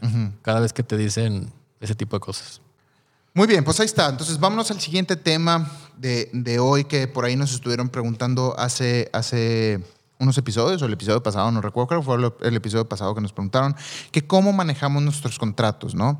Y normalmente eh, cada quien va a tener sus cláusulas, las cosas que necesitan, es un poquito de lo que estábamos hablando en el tema pasado, ¿no? Que es este establecer qué es lo que necesitamos nosotros para jalar a gusto. Y pues aquí lo que vamos a hacer, la dinámica que vamos a hacer en esta ocasión es, aquí tenemos en nuestras pantallas un contrato de cada uno de nosotros y vamos a irnos como que un poquito, punto por punto, de las cosas más o menos de las que vienen en nuestros contratos para que la gente entienda la diferencia de un contrato social a la diferencia de un contrato de publicidad. ¿ok? Ojo, varían entre clientes, varían entre cosas, hay detalles que van cambiando, pero se dan una buena idea de las cosas que manejamos, ¿no? Yo, por ejemplo, mira, los contratos de publicidad son bien básicos, parece que no, pero soy muy práctico. Lo primero que digo es proyecto, cliente, eh, agencia, además, toda la información, porque sí es bien importante decir, porque puede que digas, ay, las tomé con tal agencia, pero luego la agencia las utiliza con otro con otra marca porque dice, pues ya tengo las fotos aquí, las saco por acá. Entonces, especificar para quién va dirigido. Segundo, a qué te comprometes. Es una sesión de foto. Yo siempre especifico, en mi caso, los días de trabajo, porque a diferencia de una boda, estas bodas hindús que son las que duran como tres días o demás, pero en el caso de, de mi fotografía puede ser una campaña de dos semanas, puede ser algo bien importante que yo les digo a los clientes es, estas fotos las podemos hacer entre cuatro y cinco días. Entonces a veces me dice el cliente, oye, es que acabamos en cuatro días. Pero le dije, ah, ok, lo acabamos en cuatro días porque fui muy bueno haciéndolo. Si acabé en cinco días, también fui haciendo bueno el trabajo. Si me paso, ya tengo que responderte yo fuera de esos cinco días. Pero especificar la frecuencia o lo que va a durar el, el, tiempo que lo que tú crees que vas a hacer. Entonces eso yo lo especifico y lo respeto mucho. Porque luego también pasa que digo, me tardo ocho horas y acabé en seis. Entonces el cliente me dice, ah, la vez pasada acabamos en ocho, en seis, me va a cobrar ocho, pues me voy a llevar cosas extras. Y digo, no, no, no. El tiempo en lo que yo creo hacer ese trabajo, lo que tú me estás pidiendo es tanto. Entonces eso también lo especifico, que se van a entregar en TIFF, JPG, PCD, lo especifico. Yo me imagino que en video también especificas eso. Especificar también qué incluye y qué no incluye. Si yo pongo de cuenta no sé, fotografía y lo que es la parte de fotografía. Retoque de tantas piezas, entrega de tanto material vía web o disco duro, CD o DVD. Las siguientes apartados que pongo en mis contratos, dependiendo de, la, de es, uno es maquillaje, talento o modelos, y la producción. Y en la producción viene, si hay que conseguir ropa, carros, aviones, animales, eh, si hay que, todo lo que conlleva hacer la fotografía. Si lo vas a conseguir tú o lo tienen que conseguir ellos. Sí. Yo, si lo incluyo ahí yo, es donde lo ahí viene. Okay, si el cliente me dice, yo lo quiero poner, por eso lo empecé, antes en la cotización, erróneamente, de haber sabido, mandaba un número, no sé, van a ser 100 mil pesos y incluye todo esto. Entonces me decían, oye, es que no quiero maquillaje. Entonces era bien difícil. Sí. ¿Cuánto le quitas eh, de lana si, si, me le quito el maquillaje? Sí. Entonces ahora lo que decidí hacer es por módulos. Tenemos el módulo de fotografía y retoque, tenemos el módulo de maquillaje, el módulo de modelos, el módulo de producción y a veces esos mismos módulos, por ejemplo, en producción a veces incluye staff, si es una producción muy grande, pero a veces también la quito. En el caso de comida meto un food stylist que también puede estar dentro de la producción o puede estar aparte, porque a veces el cliente dice, yo no quiero meter food stylist. Ahora, en las letras chiquitas, por, así decirlo, incluyo, eh, ¿cómo se llama? Lo que incluye el retoque, porque a veces de que pues, el retoque es un retoque básico, incluye recorte, integración de fondos, todo demás, o sea, ¿qué se incluye? Los, las penalizaciones, si hay un anticipo, eh, todas las cosas como que cambian dependiendo del proyecto entonces a eso van las letras chiquitas. Digo, lo pongo abajo en letras chiquitas, no tan chiquitas, ¿verdad? Pero se ponen como un apartado, son como mis, pues mis must, ¿no? O sea, claro, claro, las cosas que se necesitan. Como básicas. Y en un, contrato, en un contrato de modelos, que eso es más tanto para el trabajo profesional, digo, trabajo personal o... Porque pasan dos cosas. Yo quiero hacer unas fotos del Lalo en Balcon Project Y este, le tengo que hacer un firmar un contrato en el que diga, oye, pues las fotografías las voy a usar para esto, para aquello, las puedo usar yo, tú, nosotros, aquellos, lo pueden usar terceras personas. Entonces, especificas todo ese tipo de cosas. Por ejemplo, aquí dice, yo en mi carácter de modelo, eso lo va a hacer la modelo, eh, autorizo al fotógrafo fulanito para que me haga fotografías o videos y de su portafolio. Desde el momento me reservo el derecho de exigir cobro alguno por este concepto, toda la vez que trata de un trabajo de intercambio de servicios del fotógrafo y la modelo. O sea, eso es para empezar, ¿verdad? Claro. Y tengo varios contratos de release de modelos que inclusive en la página web los puedo subir ahí, los machotes, si los quieren bajar, la verdad. Son como release de modelos para que... Pero, por ejemplo... Eso también lo, tengo yo en, en, en el mío porque, te digo, me toca de todo tipo de clientes, ¿no? Desde gente común y corriente hasta celebridades. Y cuando me tocan celebridades, todos esos model release y todas esas cosas son temas que se tienen que tocar desde el contrato por ese tipo de detalles como lo que hablé de People. Ajá, pero por ejemplo, tengo un cliente que voy a hacer fotos esta, la semana pasada, bueno, que ya hice, voy a mandar fotos, pero para poderme mandarla cotizar tengo que formar, firmar uno de confidencialidad. Así es. Y luego hay quienes que firmar uno de confidencialidad ya que hiciste las fotos. O sea, pero eso me lo mandan a mi directo. Sí, ese para, para una boda de un cantante yo tuve, me, tuvieron que volar a México nada más a ir. Obviamente no conocía al cantante nada, y ni, ni, sabía de quién era la boda. Estuvo interesante esa vez porque haz de cuenta que me cayó el cliente por medio de una coordinadora y la coordinadora me dijo, Lalo, no te puedo decir quién es el cliente y si estás de acuerdo en hacer esta boda, nos tenemos que ir a México a firmar un NDA. Voy hasta México, hago el NDA, firmé el contrato y no conocí al, al ¿cómo se dice? Al cantante. Al cantante. Lo conocí hasta hasta después que supe de quién era. Pero hasta no firmar el NDA ya supe y ya y todo, ¿no? Y en la boda te dijeron, no le puede salir en las fotos. Cortadilla la cara. Sí, no, no, no. Entonces, digo, dentro de la fotografía publicidad, digo, hay contratos muy extensos que, por ejemplo, ahorita con todo el tema aquí en México, para los que nos ven fuera de México, con todo el tema de fiscal, de que si las facturas falsas y que te pueden, bla, bla, bla, ¿verdad? Las agencias me están mandando por proyecto contratos y les tengo que mandar como ya del SAT, de que cumplimiento de obligaciones, opinión de cumplimiento de obligaciones, porque son cosas diferentes. Entonces ya le pido al contador todo ese tipo de cosas y las mando a las empresas. ¿Te piden eso, güey? Sí. Ahorita con todo lo de la ley de... Pues es que imagínate, si yo doy una factura falsa, pues a fin de cuentas, pues no... Ellos no cómo se protegen, porque nuestra ley está tan pendeja, güey, que pues, tú puedes recibir una factura, alguien que vende facturas, güey, tú no sabes que vende facturas. Entonces tú eres corresponsal de ese tipo de cosas, güey. Ok. Entonces me piden una opinión de obligaciones de todo el tipo de cosas y cada vez que hago proyectos, ya últimamente me están pidiendo eso. Órale, güey. Entonces, pues, es, pero eso es algo que a mí me pide el cliente, es un contrato que ellos se protegen a la vez, pero realmente mis contratos, te digo, son muy Sencillo. Número de fotos a entregar, tiempo que voy a trabajar, qué me comprometo a hacer, si hay producción o no hay producción y la producción que nos comprometemos y ya. Y con la opción a decir, ¿quieres no quieres este módulo de tú consigues el maquillaje? Ah, bueno, pues yo quito maquillista. No, tú no quieres esto, ah, lo quito, ¿verdad? ¿Sin modificar el precio o modificando el precio? Sin modificar el precio, porque a fin de cuentas volvemos a lo mismo. Yo no comisiono a la gente que, que tú con la se cobra un fee de producción, obviamente, porque pues, no te voy a hacer... Se tiene que organizar. Se tiene que organizar y va en el costo de, la producción, va un, va un este, porcentaje del costo de yo hacer la producción.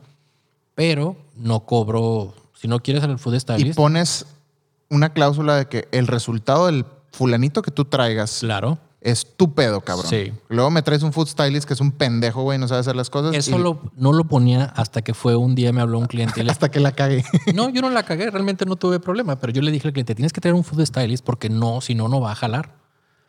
No, nosotros hacemos en las hamburguesas. Neta, güey, que la, no, güey. Hasta la hamburguesa que te daban en McDonald's así toda jodida se veía mejor, güey. Y estando ese día, trajimos una food stylist.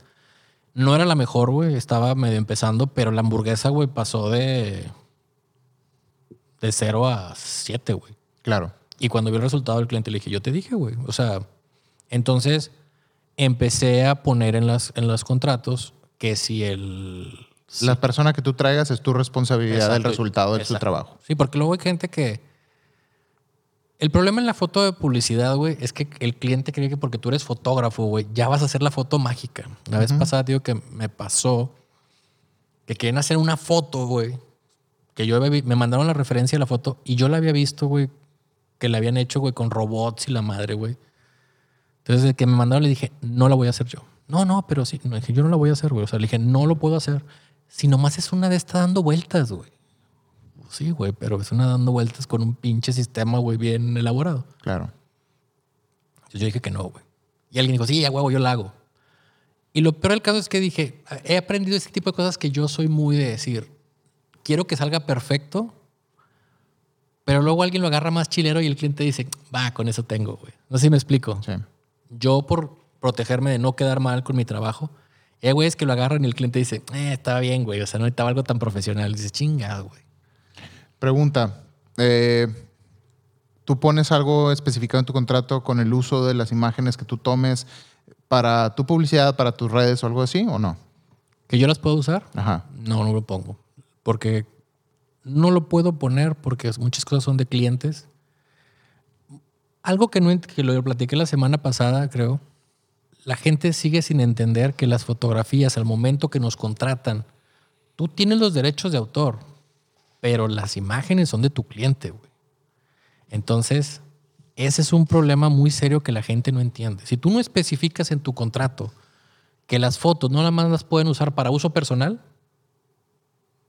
y si el cliente vende vestidos de, de boda o quinceañera y las quiere usar para su hija, si tú no pusiste que era nomás para tu uso personal y él te pagó por las fotos, te la pelaste, güey. Las, tienes, las puedes usar para lo que sea. Claro. Entonces, y, y en tu caso, por ejemplo, le tomaste, vamos a hablar de que un ejemplo, le tomaste una foto, le hiciste el catálogo nuevo de Carl Jr. ajá. Carl Jr. creo que ni tiene pero sí, tiene, tomaste fotos a, Para a Carl Carl Jr., Jr., ¿no? Tú puedes subir esas fotografías a tu site, como decir, aquí está mi portafolio, yo tomé las fotos de Carl Jr., ¿eso lo incluyes en tu contrato, no lo incluyes o cómo funciona Mira, eso? generalmente los clientes no, no te dejan. O sea, no te dejan como que uses las imágenes para que tú las puedas Hostear en tu sitio para como Ajá. portafolio. Lo que sí te permiten a veces es lo que está tú publicado en redes, lo puedes agarrar y decir que tú lo tomaste. Ya. Entonces te tienes que esperar a que ellos hagan la campaña, ellos saquen esas fotografías y ya tú haces de ahí, la agarras y ya lo publicas tú. Pero me ha pasado con clientes de que les digo, oigan, me pueden pasar las fotos para publicarlas en mis redes. Y muchas veces es por la agencia. güey. Sí, pero tienes que poner que las tomamos, las hicimos con nosotros y que tú no eres el, como el cliente. O sea, ¿sí me explico? O sea, No. como que yo no soy el que consiguió el trabajo por, con el cliente, sino que la agencia me pasó el trabajo a mí. Entonces tienes que poner que hiciste las fotos a través de la agencia. Ay, qué hueva, güey. Entonces ya mejor. Mejor no. Entonces, ¿cómo le haces? ¿Cómo- cuál- ¿En qué consiste tu portafolio, güey? Pues las fotos que me dejan publicar. güey. Por eso hago fotos de modelos, güey. Ya. Porque les digo, muchas cosas no te dejan publicarlas, güey. O sea, hiciste la foto para el refrigerador nuevo Samsung, güey. Ajá. Y no te dejan subir la foto de No Samsung. me dejan, pues no puedo. Pero ¿cómo vas a ver entonces un cliente nuevo, potencial, que toma yo se fotos lo de puedo Samsung? enseñar a él en una junta, Ya, perfecto. pero no, o sea, No público. hay clientes que sí me dejan subirlo, hay clientes que no. Ok. Pero eso lo he aprendido que si lo pongo en mis redes de, oye, lo voy a subir a mis redes, es una tacha, güey, de que mi madre, güey. Porque estás hablando de secretos de empresas y demás, ¿verdad? Claro. Por ejemplo, una vez hice unas fotos para Cloralex para, y le tomé al chef Herrera. Bueno, era de eficaz, era de un jabón que es de Grupo Allen. Entonces les dije, oye, ¿puedo subir las fotos a mi, a mi web? Pues tenemos que ver si él autoriza, o sea, que autorice Grupo Allen y que autorice el chef Herrera. Porque es la imagen del chef Herrera que el chef Herrera nomás dijo, es para la, la publicidad de Allen. Claro. Y a veces la gente cree que es por mamones y eso, pero no, muchas veces porque todos, a lo mejor el chef Herrera tiene un deal con no sé qué marca y si Sí. tú de al lado tienes una niña encuerada y él está al lado, o sea, Sí. ahí empiezan esas cosas que son temas delicados, ¿no? Y es entendible en la onda publicidad. Mira, a mí me to- casi me toca hacerle fotos a una top model así de esas de Victoria's Secret. Y, me, y deja tú, bueno, pues no se hizo el trabajo por otros factores, pero me llamaba la atención que ella decía, te cobro por pararme a la sesión de modelos, o sea, la sesión de, a la sesión de fotos, te voy a cobrar por pararme nada más, ir a la sesión de... Te voy a cobrar por el uso de mi imagen Claro. en ciertas, ciertas marcas y te voy a cobrar por usar mi nombre, güey. Porque no podían poner la foto de la modelo y decir, fulanita de tal. Entonces era, ubícame por el nombre, pero si quieres usar que yo uso tu marca, también te tengo que cobrar por usar mi nombre ahí, güey. Claro, ya son estrategias de cada quien de las modelos. Obviamente, cuando es una top model, van a querer tratar de sacar a ellas el dinero posible de cualquier cosa que tenga que ver con ellas. Desde su nombre hasta su imagen, hasta su cara, hasta sus ojos, lo que sea. Era como una modelo que se llamaba Linda Evangelista y que decía, yo nomás por pararme de la cámara, de la cama, Ah, sí, perdón, yo nomás por pararme de la cama, ir a hacer algo, te cobro 50 mil dólares. Con madre. Chido. ¿Alguna otra cláusula que quieras mencionar? ¿No? Sencillitos. Sí, pues es que Es más complicado los de social. es que aquí es muy fácil, güey. O sea, son cosas muy específicas. Claro. O sea, ¿qué me comprometo, qué no me comprometo, qué hago, qué no hago? Y tan tan. Perfecto. Bueno, en el tema social, ahí les va. Bueno, ya fuera de lo de los servicios contratados, que incluye tu paquete, todos nuestros paquetes incluyen lo siguiente, que si la cobertura completa, que si horas, todas esas cosas, ¿no? Este, las cámaras, toda esa onda. Otra cosa que yo tengo y que casi nadie tiene es respaldo en línea hasta por 10 años. Pongo una fecha límite. Como el SAT. Ajá, de un respaldo en línea. ¿Por qué? Porque yo me voy a comprometer a que, Caroga, tu boda va a estar este, va copiada, llámale en la nube, llámale en discos duros, llámale en lo que sea, hasta por 10 años. Después de 10 años ya no me hago responsable. 10 años es un putazo de tiempo, güey. La neta, mucha gente, eso, eso, quieras o no, es algo que me ha dado un plus cabrón con muchos clientes, porque dicen, güey, qué verga que después de 10 años todavía tengo, no, no nada más el, el- el trabajo final, los clips, güey, originales de las bodas, todo lo tengo guardado y me comprometo yo a guardarlo hasta 10 años para la mentalidad del cliente, que si el día de mañana sale el Purple Ray en vez del Blu-ray, Lalo, ¿puedo pasar mi video a Purple Ray? Sí, se puede. Yo tengo todos los archivos originales. Y eso está chido, ¿no? Es algo que yo siempre incluyo aquí. Fuera de eso, entrando a las cláusulas, eh, el contrato de servicios, de separación de servicios. Les voy a decir como que los, los puntos que, que mi contrato incluye, ¿no? Que es, este, obviamente, el acuerdo, separación de servicios, precios, anticipos, derechos de imágenes y o videos, usos, entregas, responsabilidades, limitaciones de lugar, emergencias y viáticos, ¿ok? Entonces, muy rápidamente como punto por punto, porque este, am, ya nos estamos extendiendo aquí bastante. En el tema de separación de servicios, yo pido el 50% de anticipo. Esto se pide el 50% de anticipo si es una fecha a, más, a menos de un año, se pide el 30% si es a más de un año. ¿Por qué?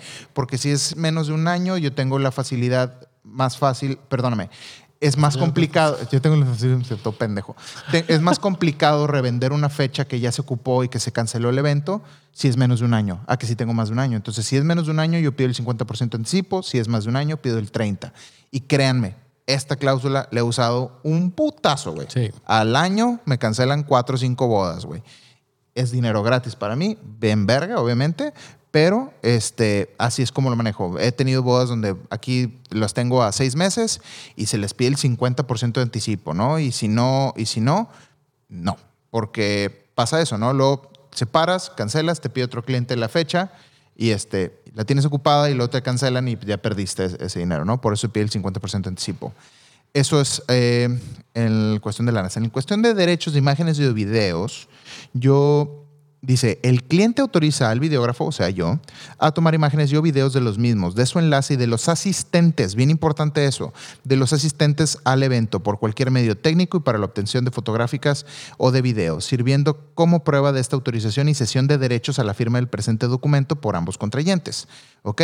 Porque me ha tocado hacer bodas donde también va gente importante, me ha tocado bodas con presidentes que están en el público y luego es este no puedes usar la imagen del presidente, que salga el presidente, ese tipo de cosas. No, no que vaya a enfocarme en esos detalles, pero por si sí o por si no, me das- si yo voy a galar en tu boda, me das permiso que todos los invitados que están ahí Puedan salir. puedan salir, ¿no? El cliente tiene derecho de utilizar dicha obra producida para su reproducción. En ningún momento el cliente tiene derecho de copia, modificación y o venta de la misma. Lo que le hablaba del tema de las celebridades, o en el caso de que me toca mucho de que hay una parte en el video que les encanta a los novios y como ahora todo es digital, se les hace bien fácil subir a Instagram un mochón así gacho, encuadrado, así de nada que ver, de un clip del video. Y güey, él parece como si yo lo hubiera editado mal, güey. ¿Y quién va embarrado? Yo. Entonces, no se puede modificar. Cualquier cosa que modificación que se necesite, se necesita eh, la autorización previa de Lalo Vargas Films. ¿Y, pones, perdón, pones una penalización por eso si lo hacen? Fíjate que no. No, pongo, no pongo una penalización porque, porque no me ha tocado. La neta, con, nada más decir esto, de que esto se los menciono a ellos, ellos lo entienden perfectamente bien, ¿no? Ah, pero nunca me ha tocado que... bueno, trabajas, tu mayoría de tus clientes son americanos o son extranjeros. Y ellos, ellos sí respetan. Sí, exacto. No, también... Se muy feo, pero... Sí, sí, sí. A veces ellos son más entendidos y son más este, respetuosos que, que los clientes eh, aquí. Es que, por ejemplo, en Estados Unidos, aquí, bueno, en Europa, no es tan fácil que tú llegues con unas fotos y las quieras imprimir en un mini lab o en cualquier lado, no las puedes, este Inclusive si tú vas a Disney y compras el paquete de fotografía, te dan un permiso para que tú puedas llevar a imprimir esas fotografías. Claro. Entonces, aquí en México te lo pasas por... Sí, aquí te lo pasan por los huevos, pero la verdad no me ha tocado usar esto. Este, pero bueno, ahí está, ¿no? Y dice, Lalo Vargas Films se compromete, perdóname, en ningún momento Lalo Vargas Films se compromete a hacer revisiones y o correcciones del material producido. En caso de solicitarlo, se pueden incurrir en cargos extra por dichos cambios y el cliente se compromete a liquidarlos. Entonces, esto está en mi contrato, pero ya sabe de antemano el cliente que yo no hago revisiones, yo no hago, este, Lalo, ¿puedes cambiar esto? No. A menos que sea un detalle técnico, con mucho gusto, pues yo la cagué, ¿verdad? Pero si es que Lalo, sale fulanita y ya no somos amigas, ¿lo puedes quitar? No. no hay cambios, no hay nada, no hay quítame esa canción, ponme otra canción, nada de Pero, por ejemplo, si te mandan un video, o sea, tú editas el video a tu antojo y. Y si ellos de la primera vez no les gusta algo, ¿no lo cambian? No. No se cambia. Porque eh, me están contratando a mí por mi visión, por mi estilo, por lo que yo creí que necesitaba hacer para el día de la boda. Y obviamente todo eso tiene, desde antes, se hace una investigación este, antes del día de la boda de cosas que les gustan, cosas que no les gustan, que sí, que no, para entenderlos, ¿no? Entonces, este, si por ahí o Y razón me dicen que algo no les gustó, no hay cambios. La neta, te soy sincero, de las 500 y cacho bodas que he hecho, cuatro o cinco veces alguien me ha dicho, se me hace que no me gustó. Y siempre son por temas más extraños como de que me gustaría más fiesta, me gustaría más cosas, o sea, y siempre, obviamente, les contesto, ¿no? No nada más es no, y les digo que no, les, les doy el por qué, volvemos a lo mismo, ¿no? Sí, sí, sí, explicar. Les digo, mira, puedo ponerte 10 minutos de fiesta si quieres nada más, pero no te va a aportar nada más a la historia. Por eso el video está balanceado más o menos en 3 minutos de arreglo, 3 minutos de ceremonia, 3 minutos de esto, 3 minutos de aquello. Ah, ok, y como entienden, ¿no? Pero, pues sí, ahí está, ¿no? Usos. El cliente autoriza el videógrafo al uso de obras únicas y exclusivamente para la promoción personal del mismo, tales como concursos, calificaciones, webs, parte, publicidad impresa y prensa, revistas, tarjetas, visionado en efectos, visionado en efectos en eventos profesionales y exposiciones, ¿ok? Eso es de que yo estoy, yo puedo usar el material en lo que se me hinche un huevo, ¿no? Y otra cosa, eh, más adelante viene, pero no, no lo encuentro ahorita, ahorita lo encuentro. Entrega, aquí viene la fecha de entrega, cuando entrego, eso es lo más fácil, ¿no? Sencillo. Las responsabilidades, que eso es bien importante, ¿no? El cliente se compromete a colaborar con el videógrafo para la realización del reportaje, en particular en materia de tiempo disponible para confección de dichas obras. Es responsabilidad del cliente cumplir brindando la información requerida para el día del evento. Si el cliente me dice, la boda es en la iglesia de Fátima y llego a Fátima y no es en Fátima, ay, me equivoqué, Lalo, te dije que era en Fátima, pero es en otro lado y no llego, es tu pedo. ¿Ok? El videógrafo en ningún momento se compromete a cumplir con las peticiones o exigencias durante producción o bien en postproducción de cualquier persona excepto el cliente. Bien frecuente, la mamá de la novia. Lalo, ¿me puedes poner al coro? Es que me gustaría oír el coro. Y, Señora, no le voy a modificar nada. porque la única que me puede pedir algo en dado caso es la novia. Y si la novia me llega a pedir eso y es algo razonable y tengo el tiempo para hacerlo, se los cobro y lo podemos hacer, ¿no? Pues sí.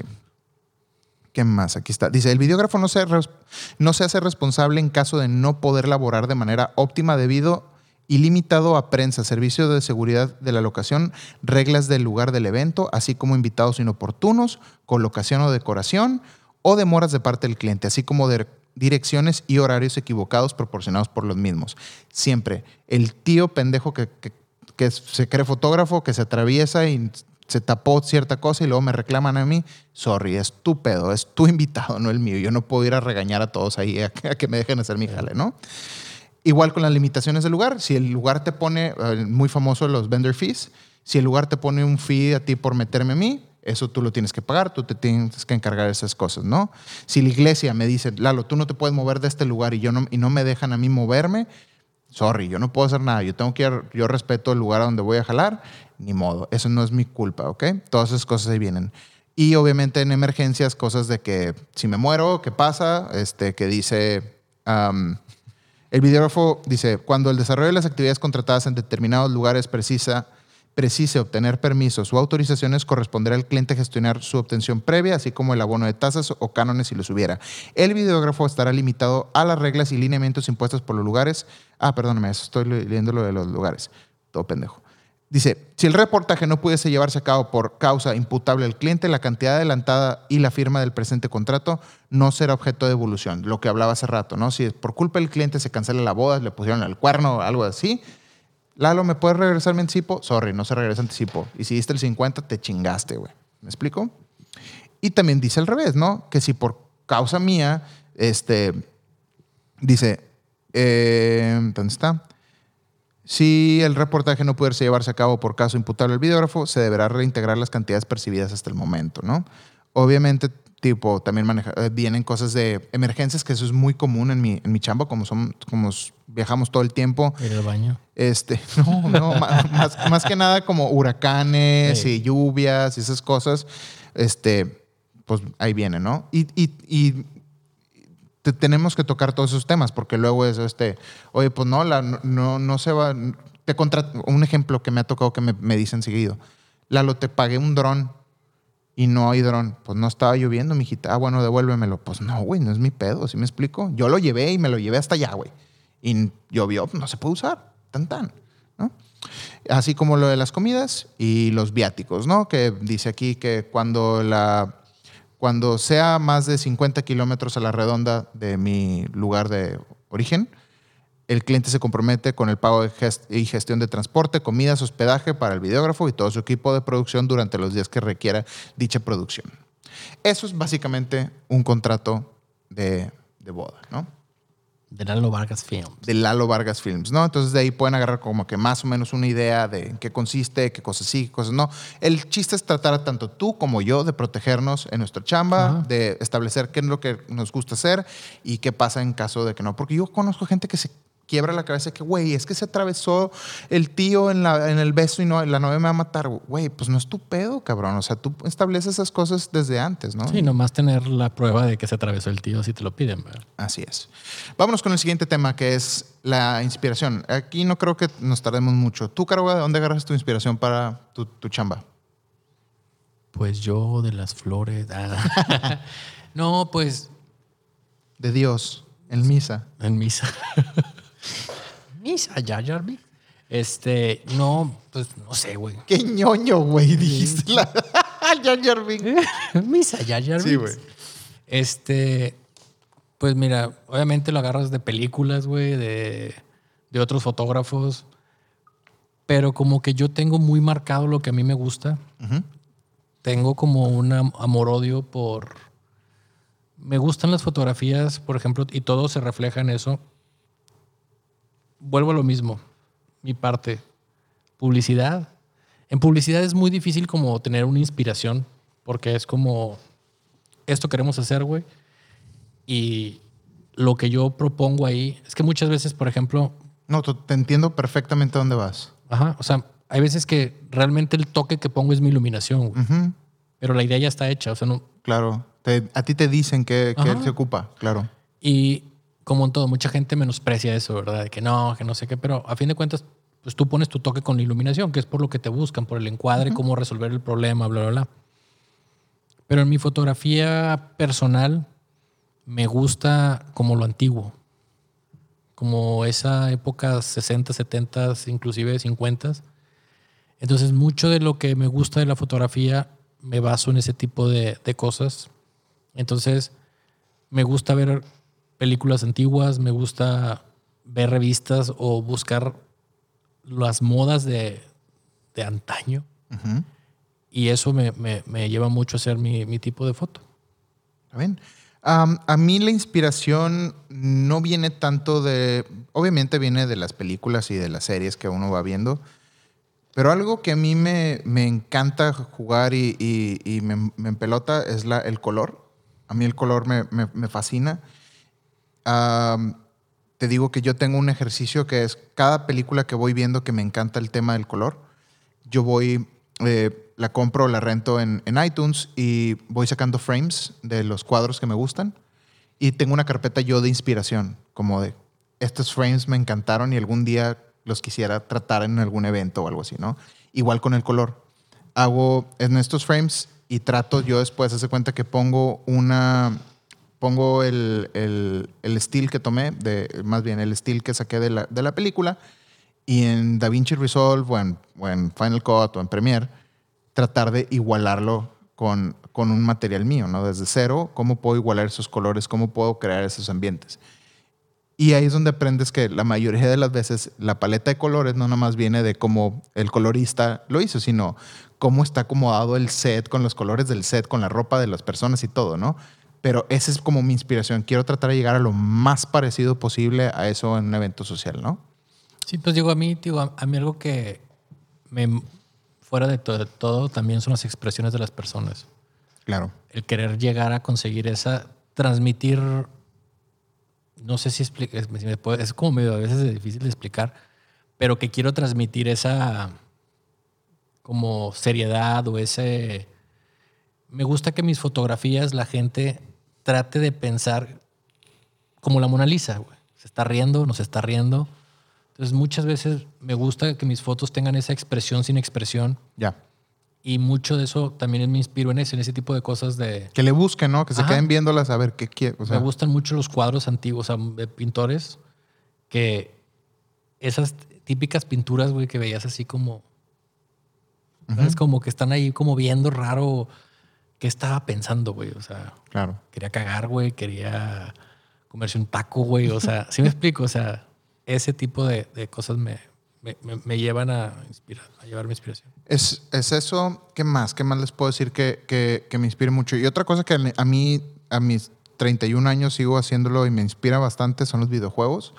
Los videojuegos se me hace una parte bien interesante de que me, a mí me ayuda mucho como abrir mi panorama de cómo contar una historia y esa es la versatilidad que te ofrecen los videojuegos, ¿no? De que de repente tienes unas historias que dices tú, vergas, güey, ¿cómo llegaron a eso? ¿Cómo la cuentas? Que de repente se va para adelante, que de repente se va para atrás.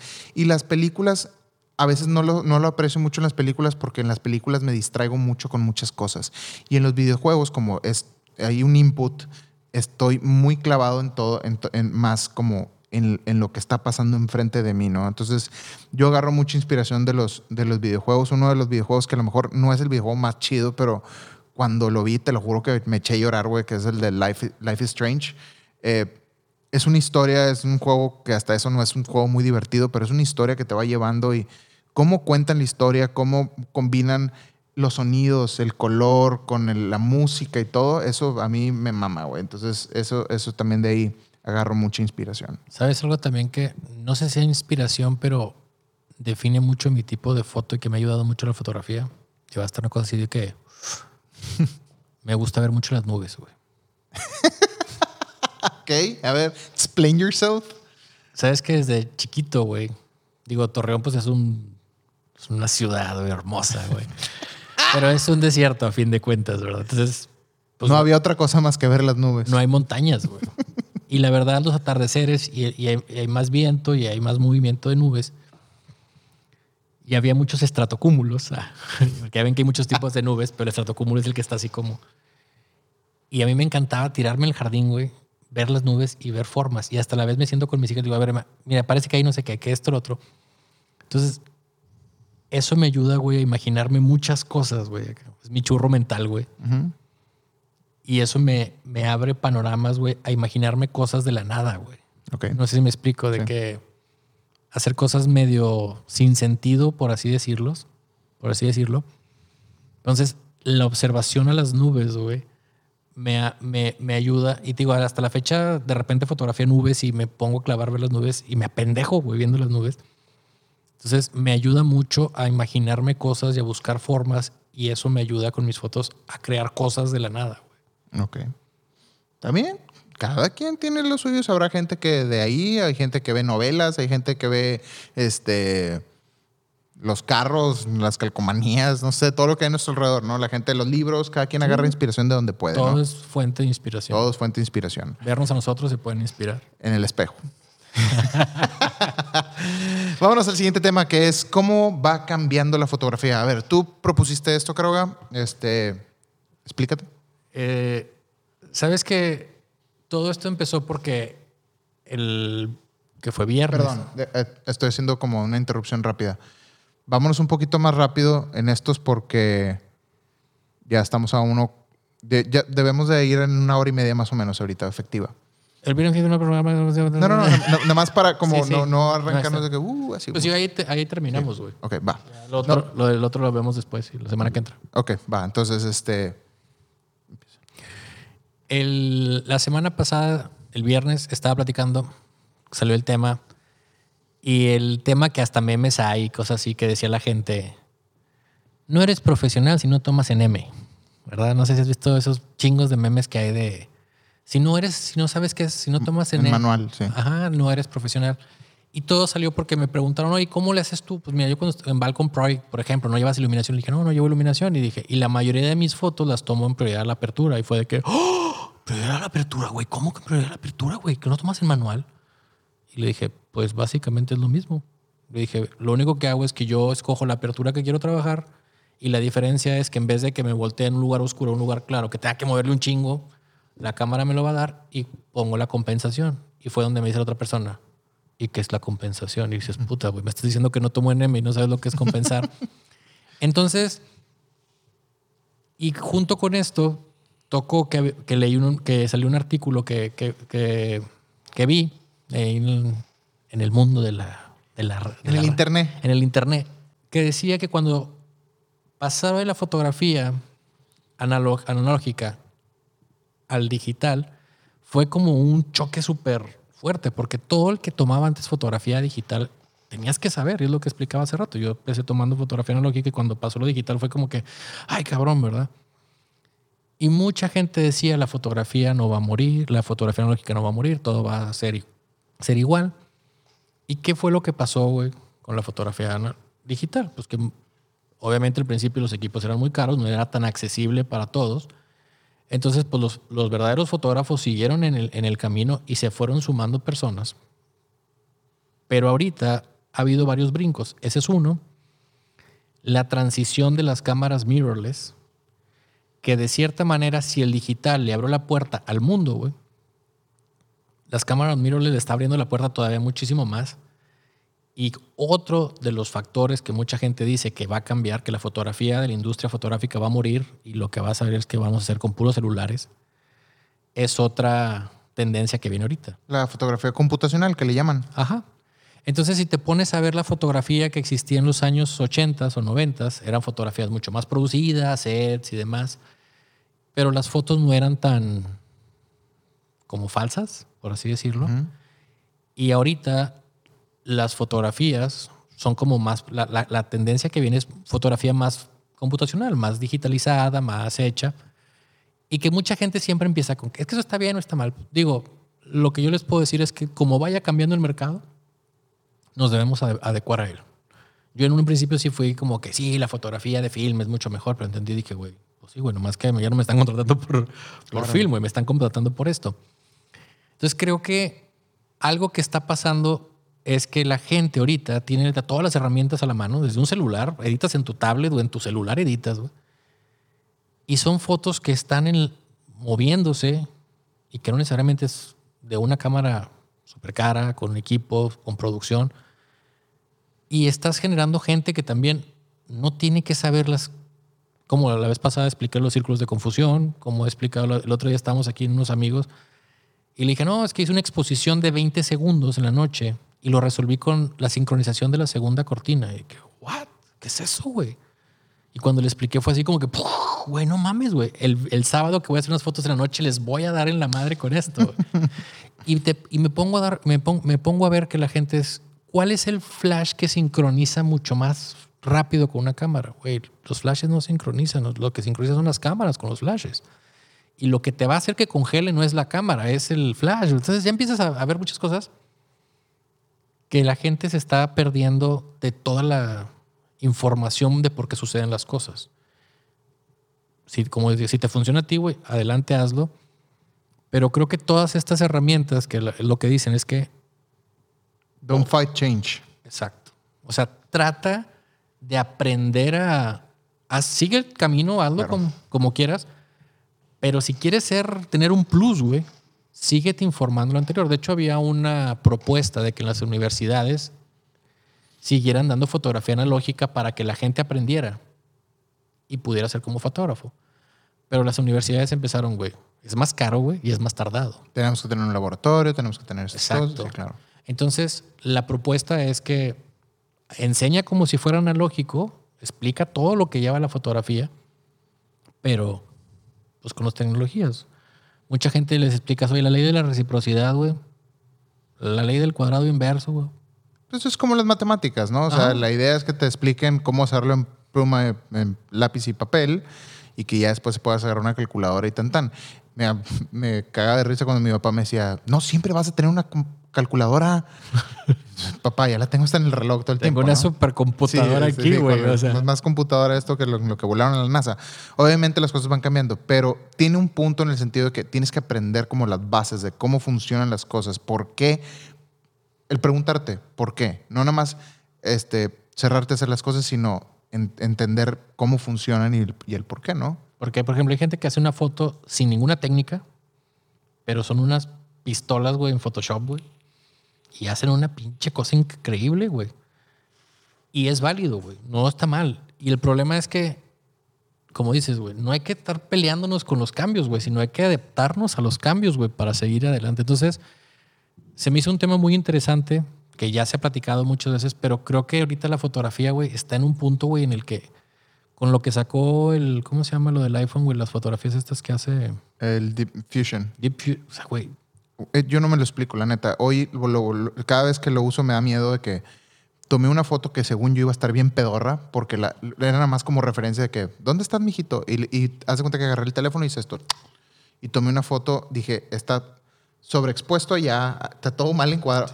Güey, salió bien verga la foto de que, y me quedé que, güey, ¿cómo está haciendo esto el iPhone, güey? O sea, el iPhone en miles de millones de microsegundos está pensando en mil cosas y está arreglándome exposiciones, está arreglándome esto, está combinando cosas y entender. Me arregló el pedo de, comisión, güey. Todo, güey, todo me arregló. Y, este. Y eso es algo que viene bien fuerte, la, el AI en las cámaras. Mi cámara, este, la, cámara nueva que tengo, tiene una función ahí de, de inteligencia artificial para medir luces, para que e, e, ella haga solo los cambios y no es el tipo nada más de, de que, sí, Lalo, eso ya existía, se llama automático. No, no, no, no. no. Esto, esto te mide una cosa también, de que lee si es una persona, es un animal, es una cosa y este, ay, güey, hay tanto de qué hablar de esto. En Premiere, el nuevo Premiere 2020 sacó una nueva función que no recuerdo el nombre, pero está bien interesante porque muchos de nosotros trabajamos para Instagram, hacemos videos les damos salida a nuestros videos para Instagram, que si para los stories, que si para esto. Entonces siempre es un pedo que, bueno, tengo que recortar el video a 16.9, tengo que recortar el video a 1.1, tengo que recortar el video a formato vertical para stories y luego reacomodar y recomponer, ¿verdad? Y él no, trae una nueva función para que en automática Premiere ve, la, ve tu imagen y deduce qué es lo más importante de la imagen y te lo recomoda a un automático y dices, verga, güey, qué miedo, para allá vamos, güey. Entonces, si tú no sabes componer el rato, la cámara va a componer por ti prácticamente, güey. Pero el chiste es adaptarnos, ¿no? Y, y, no pelear esas cosas, no pelearnos con la tecnología, sino embrace it y entender por qué está haciendo las cosas, cómo las está haciendo y cómo las podemos usar a nuestro favor. Exacto, sí, o sea, mi punto es que mucha gente empieza con a quejarse, güey. Yo, Eh. yo tengo broncas con las quejas, Sí, ¿verdad? eso es todo. o Es sea, todo, empie- todo. empiezan, si yo tengo, me caga que se quejen, no se quejen, hijos de la chingada. O sea, porque a fin de cuentas las quejas no te llevan a nada, güey. O sea, la única cosa es que mejor tú te superes personalmente. Entonces, hay un chingo de tecnología, güey. Esa es la, esa es la, la moraleja de esto. la moraleja de esto. Hay un chingo de tecnología, úsenla, aprovechenla Y, a- y sepan y, y aprendan las bases de Exacto. Pues ahí está. Este, perfecto. Ahora sí, vámonos a los voice notes de esta semana a ver qué nos han mandado todos. Ok, el primer voice note de esta semana no es voice note, es un mensaje. Y dice: Hola, Caro Gay Lalo. Me llamo Salvador Mora y vivo en Los Cabos. Me gusta cabrón su podcast, está muy fregón. Una pregunta para Lalo: ¿Cómo escoger la música para un video? ¿Qué tomas en cuenta y dónde la encuentras? Gracias. Eh, muchas gracias, Salvador, desde, desde Los Cabos para, este, por hacernos esta pregunta. Yo en lo personal lo que hago es agarro una inspiración. Desde antes de la boda yo digo que hay que eh, recuperar un poquito de información de qué los, son los gustos de los novios, qué tipo de cosas les gustan, qué cosas no les gustan. Yo les hago un formulario muy largo de cosas que me gustaría yo saber para agarrar inspiración de ahí. Después ya empiezo a trabajar sobre lo que se va acomodando, ¿no? Pero sé que si el novio, él, digamos que el novio le encanta el reggae, pues reggaetón. el reggaetón, ¿no? Digo, el reggae, el reggae. Sí, sí, sí. Entonces, al momento de que al- tal vez durante su arreglo busco algo inspirado en eso, ¿no? Algo que le vaya a gustar. Y de ahí es donde voy agarrando mi música. Fuera de eso, este, es mucho conforme yo sienta el mood del video, conforme sienta las cosas. El tema de la música es algo muy subjetivo porque la música es muy personal de cada quien. Mis gustos no son los mismos de Caroga. Caroga le gusta Rafael y José José y esas cosas. A mí, digamos que me gustan otro tipo de cosas como como los cadetes, este, yo soy más de- de- del tipo de música grupera, Me gusta Tropical Apache. Tropicalísimo Apache, güey. De Torreón, Coahuila para el mundo, güey. Entonces, eh, me voy basando simplemente en, en- en el mood, en el feeling y como siempre hay un, hay un episodio en mi blog sobre de dónde agarramos nuestra música para que lo chequen por ahí y tiene por ahí códigos de descuento con Soundstripe, que es de los lugares donde yo uso mucho mi, mi música, además de The Music Bed. Vámonos con la siguiente pregunta que nos manda Miguel Peña desde Chiapas y dice, Lalo, hola, felicidades Lalo y Caroga por su programa, está muy chingón y siempre estoy al pendiente de, él cuando sale en Apple Podcast y en Spotify. Una pregunta para Lalo, pero también aplica para Caroga, que es, ¿cómo manejan el tema de cuando un cliente no liquida? En el caso de las bodas muchas veces se liquida desde antes, pero eh, ya me ha tocado varias veces que los clientes no me han pagado y me he quedado teniendo que estar detrás de ellos cobrándoles y a veces no me, no me pagan completamente. En el caso de la publicidad, ¿cómo funciona? ¿Y qué dice? Y mucha, mucha buena vibra y que sigan los éxitos. Pues muchas gracias este, por mandarnos tu mensaje, Miguel. A ver, Caroga, en el caso de la publicidad, ¿qué pasa cuando no te pagan? Híjole, pues yo sí la llevo de perder bien cabrón, porque muchas veces los anticipos, cuando pides anticipo, te lo pagan dos semanas después de que hiciste la, la producción. Y en el caso tú desembolsas lo de la Sí, producción. yo pago todo. Sí, aquí tienes que ser muy bien administrado para eso, entonces pues muchas veces yo pago toda la producción y el pedo es que cuando no paga el cliente, güey, pues no te pagan, güey. La cosa es que si usan las imágenes, ahí sí haces pedo. Pero hay veces que una vez me pasó con un Tú en- cliente, perdón, ¿tú entregas antes de que te liquiden? tengo que Ok. En la publicidad no tienes de otra. Y si tienes un poquito los clientes, obviamente trabajas con clientes de muchos años y tienes esa... De hecho, cuando me pagan, antes me siento raro, güey. Por ejemplo, mañana vamos a hacer un trabajo juntos tú y yo, güey. Y me pagaron desde hace un mes, güey. Y es como que, güey, qué, qué raro, güey. O sea, me siento hasta más comprometido, güey. Digo, siempre estoy comprometido, pero es como que ya me pagaron, güey. O sea, no me vaya a pasar algo la chica, ¿sabes cómo?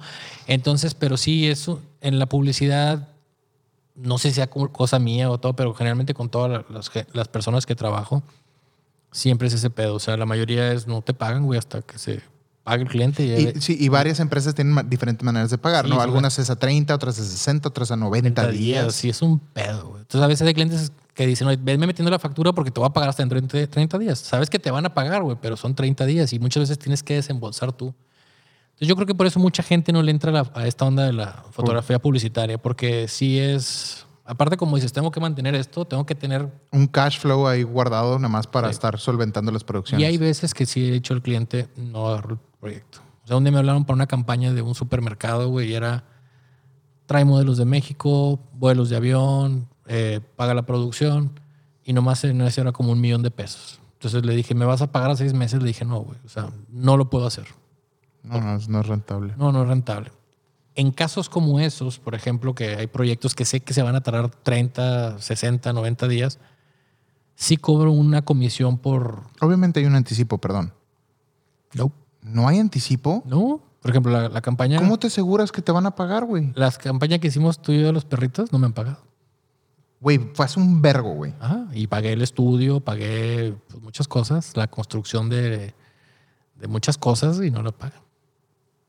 Porque las empresas se tardan en pagar y luego agrégale que las agencias luego te este, Piden más cosas. jinetean el dinero, güey. Ah, la verga, güey. Qué difícil eso. Ajá. O sea, por ejemplo, eso yo lo pagué porque pues tengo el compromiso contigo y la verdad me da chingadera contigo. Pero muchas veces, güey, es así, güey. O sea, no liquido cosas. Cuando me pagan otros proyectos, liquido a proveedores que ya tengo para no quedar mal con ellos.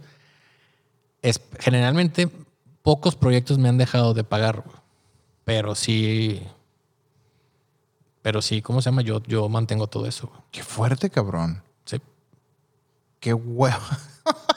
Entonces, muchas veces mi problema es que digo, ¿sabes qué, güey? Me deben tanto este pinche lana, güey. Pero el problema es que me pagan cosas que yo ya pagué, entonces no le alcanzo a veces a dar la vuelta al dinero, güey. Eso es- a veces se te junta ese pedo, güey. Claro. Y gente,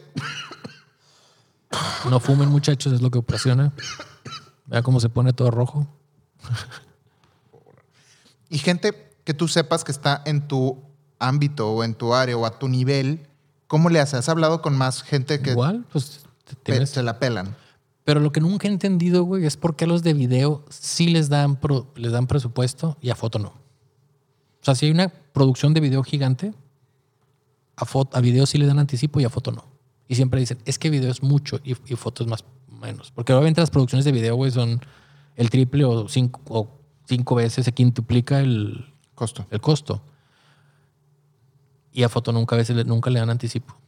Yo he pedido anticipos para muchas producciones y es que no sale el anticipo, güey, porque aparte luego entran... El problema ahorita, antes sí había esa, ese anticipo, pero el problema es que ahorita al cliente se le ocurre la campaña el lunes para producirle el viernes, güey.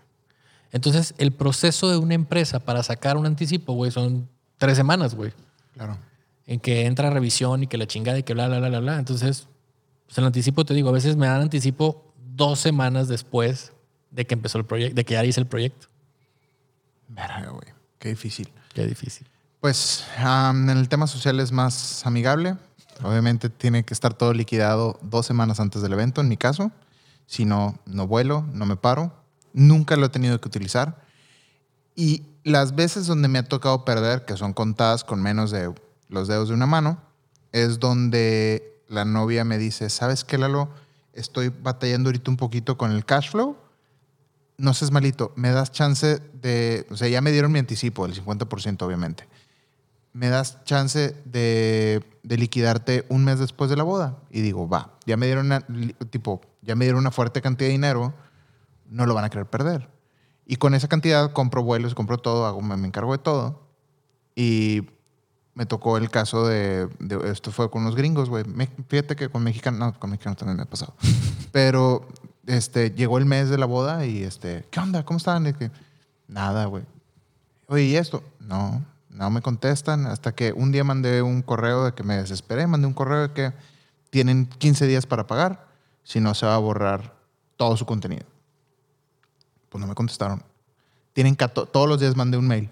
14, 13, 12, 11, 10, 9, 5. Y los novios me dijeron, Lalo, hazle como puedas. No podemos pagarte. Ya no tenemos dinero. Se borró. ¿Y ya?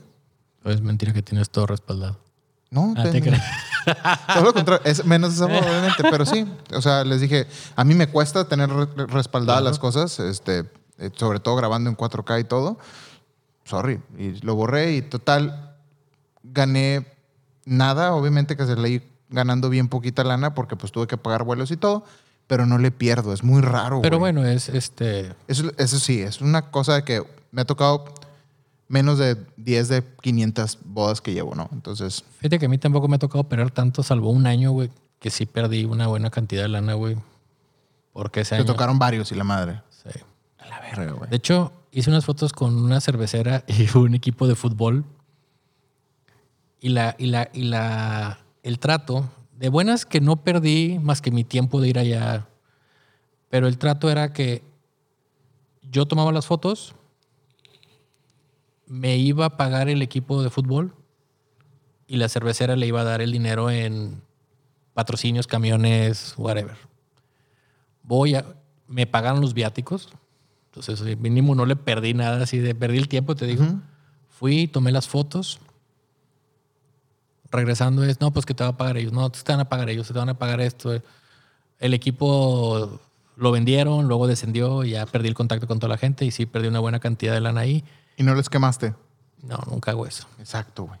Exacto, cabrón. Pregúntame si yo quemé a la novia esa. ¿No? Tampoco. ¿Qué ganas, güey? ¿Qué ganas? ¿Hacer pedo nada más? No. Y luego ese, ese mismo año se juntaron que otros dos clientes, güey, no me pagaron. De hecho, uno muy chistoso, güey, que tenía, son una empresa, no voy a decir tampoco religiones ni nada, pero usan un sombrerito y usan barba y así.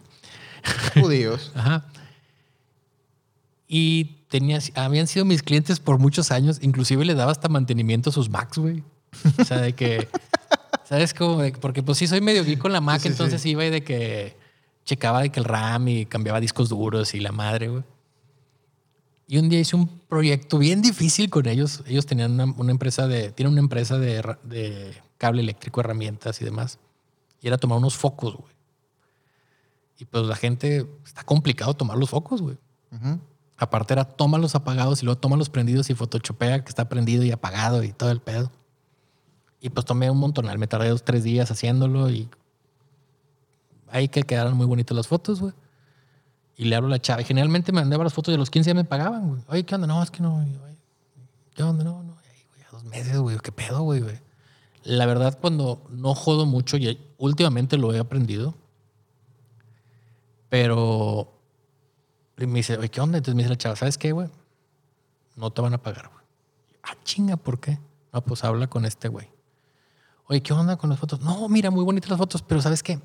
Ya no vamos a traer los focos, entonces ya no me sirven las fotos, güey, entonces no te las voy a pagar, güey. Pero ya hice el trabajo. Sí, sí, pero a mí ya no me sirven. Y, güey, ay, cabrón, pues no, no te vamos a pagar. Y como a las dos semanas me vuelven a hablar, oye, otras fotos. Le dije, no, güey, qué pinches, me pagas por adelantado, no te hago nada. ¿no? Entonces ya perdí el cliente. Y luego todavía otro güey me hablaba de que, oye, te voy a, este, ven a hacerme mi máquina, ¿no? Les dije, la chingada, güey. Déjense la verga, Sí, pendejos. Digo, tampoco los quemé, ¿verdad? Pero sí perdí una... Entonces, digo, ese año fue que se Fue juntó. difícil. Sí. Digo, tienes más entradas, pero sí, o sea, nunca veía... Acá yo tengo, o- o sea, aquí un tip que les puedo pasar así rápido a todos es incentiven a su cliente a que a cualquier costa liquiden antes del evento. Porque si no, ¿qué si la boda salió algo mal? ¿Qué si no les gustó? ¿Qué si a la mera hora se arrepienten? ¿Qué si hay muchos factores que pueden pasar que digan, sabes que siempre, ya mejor no gastamos en esto? Y muchas veces prefieren perder este, mil, dos mil, tres mil, cuatro mil dólares de anticipos a, a liquidar, güey.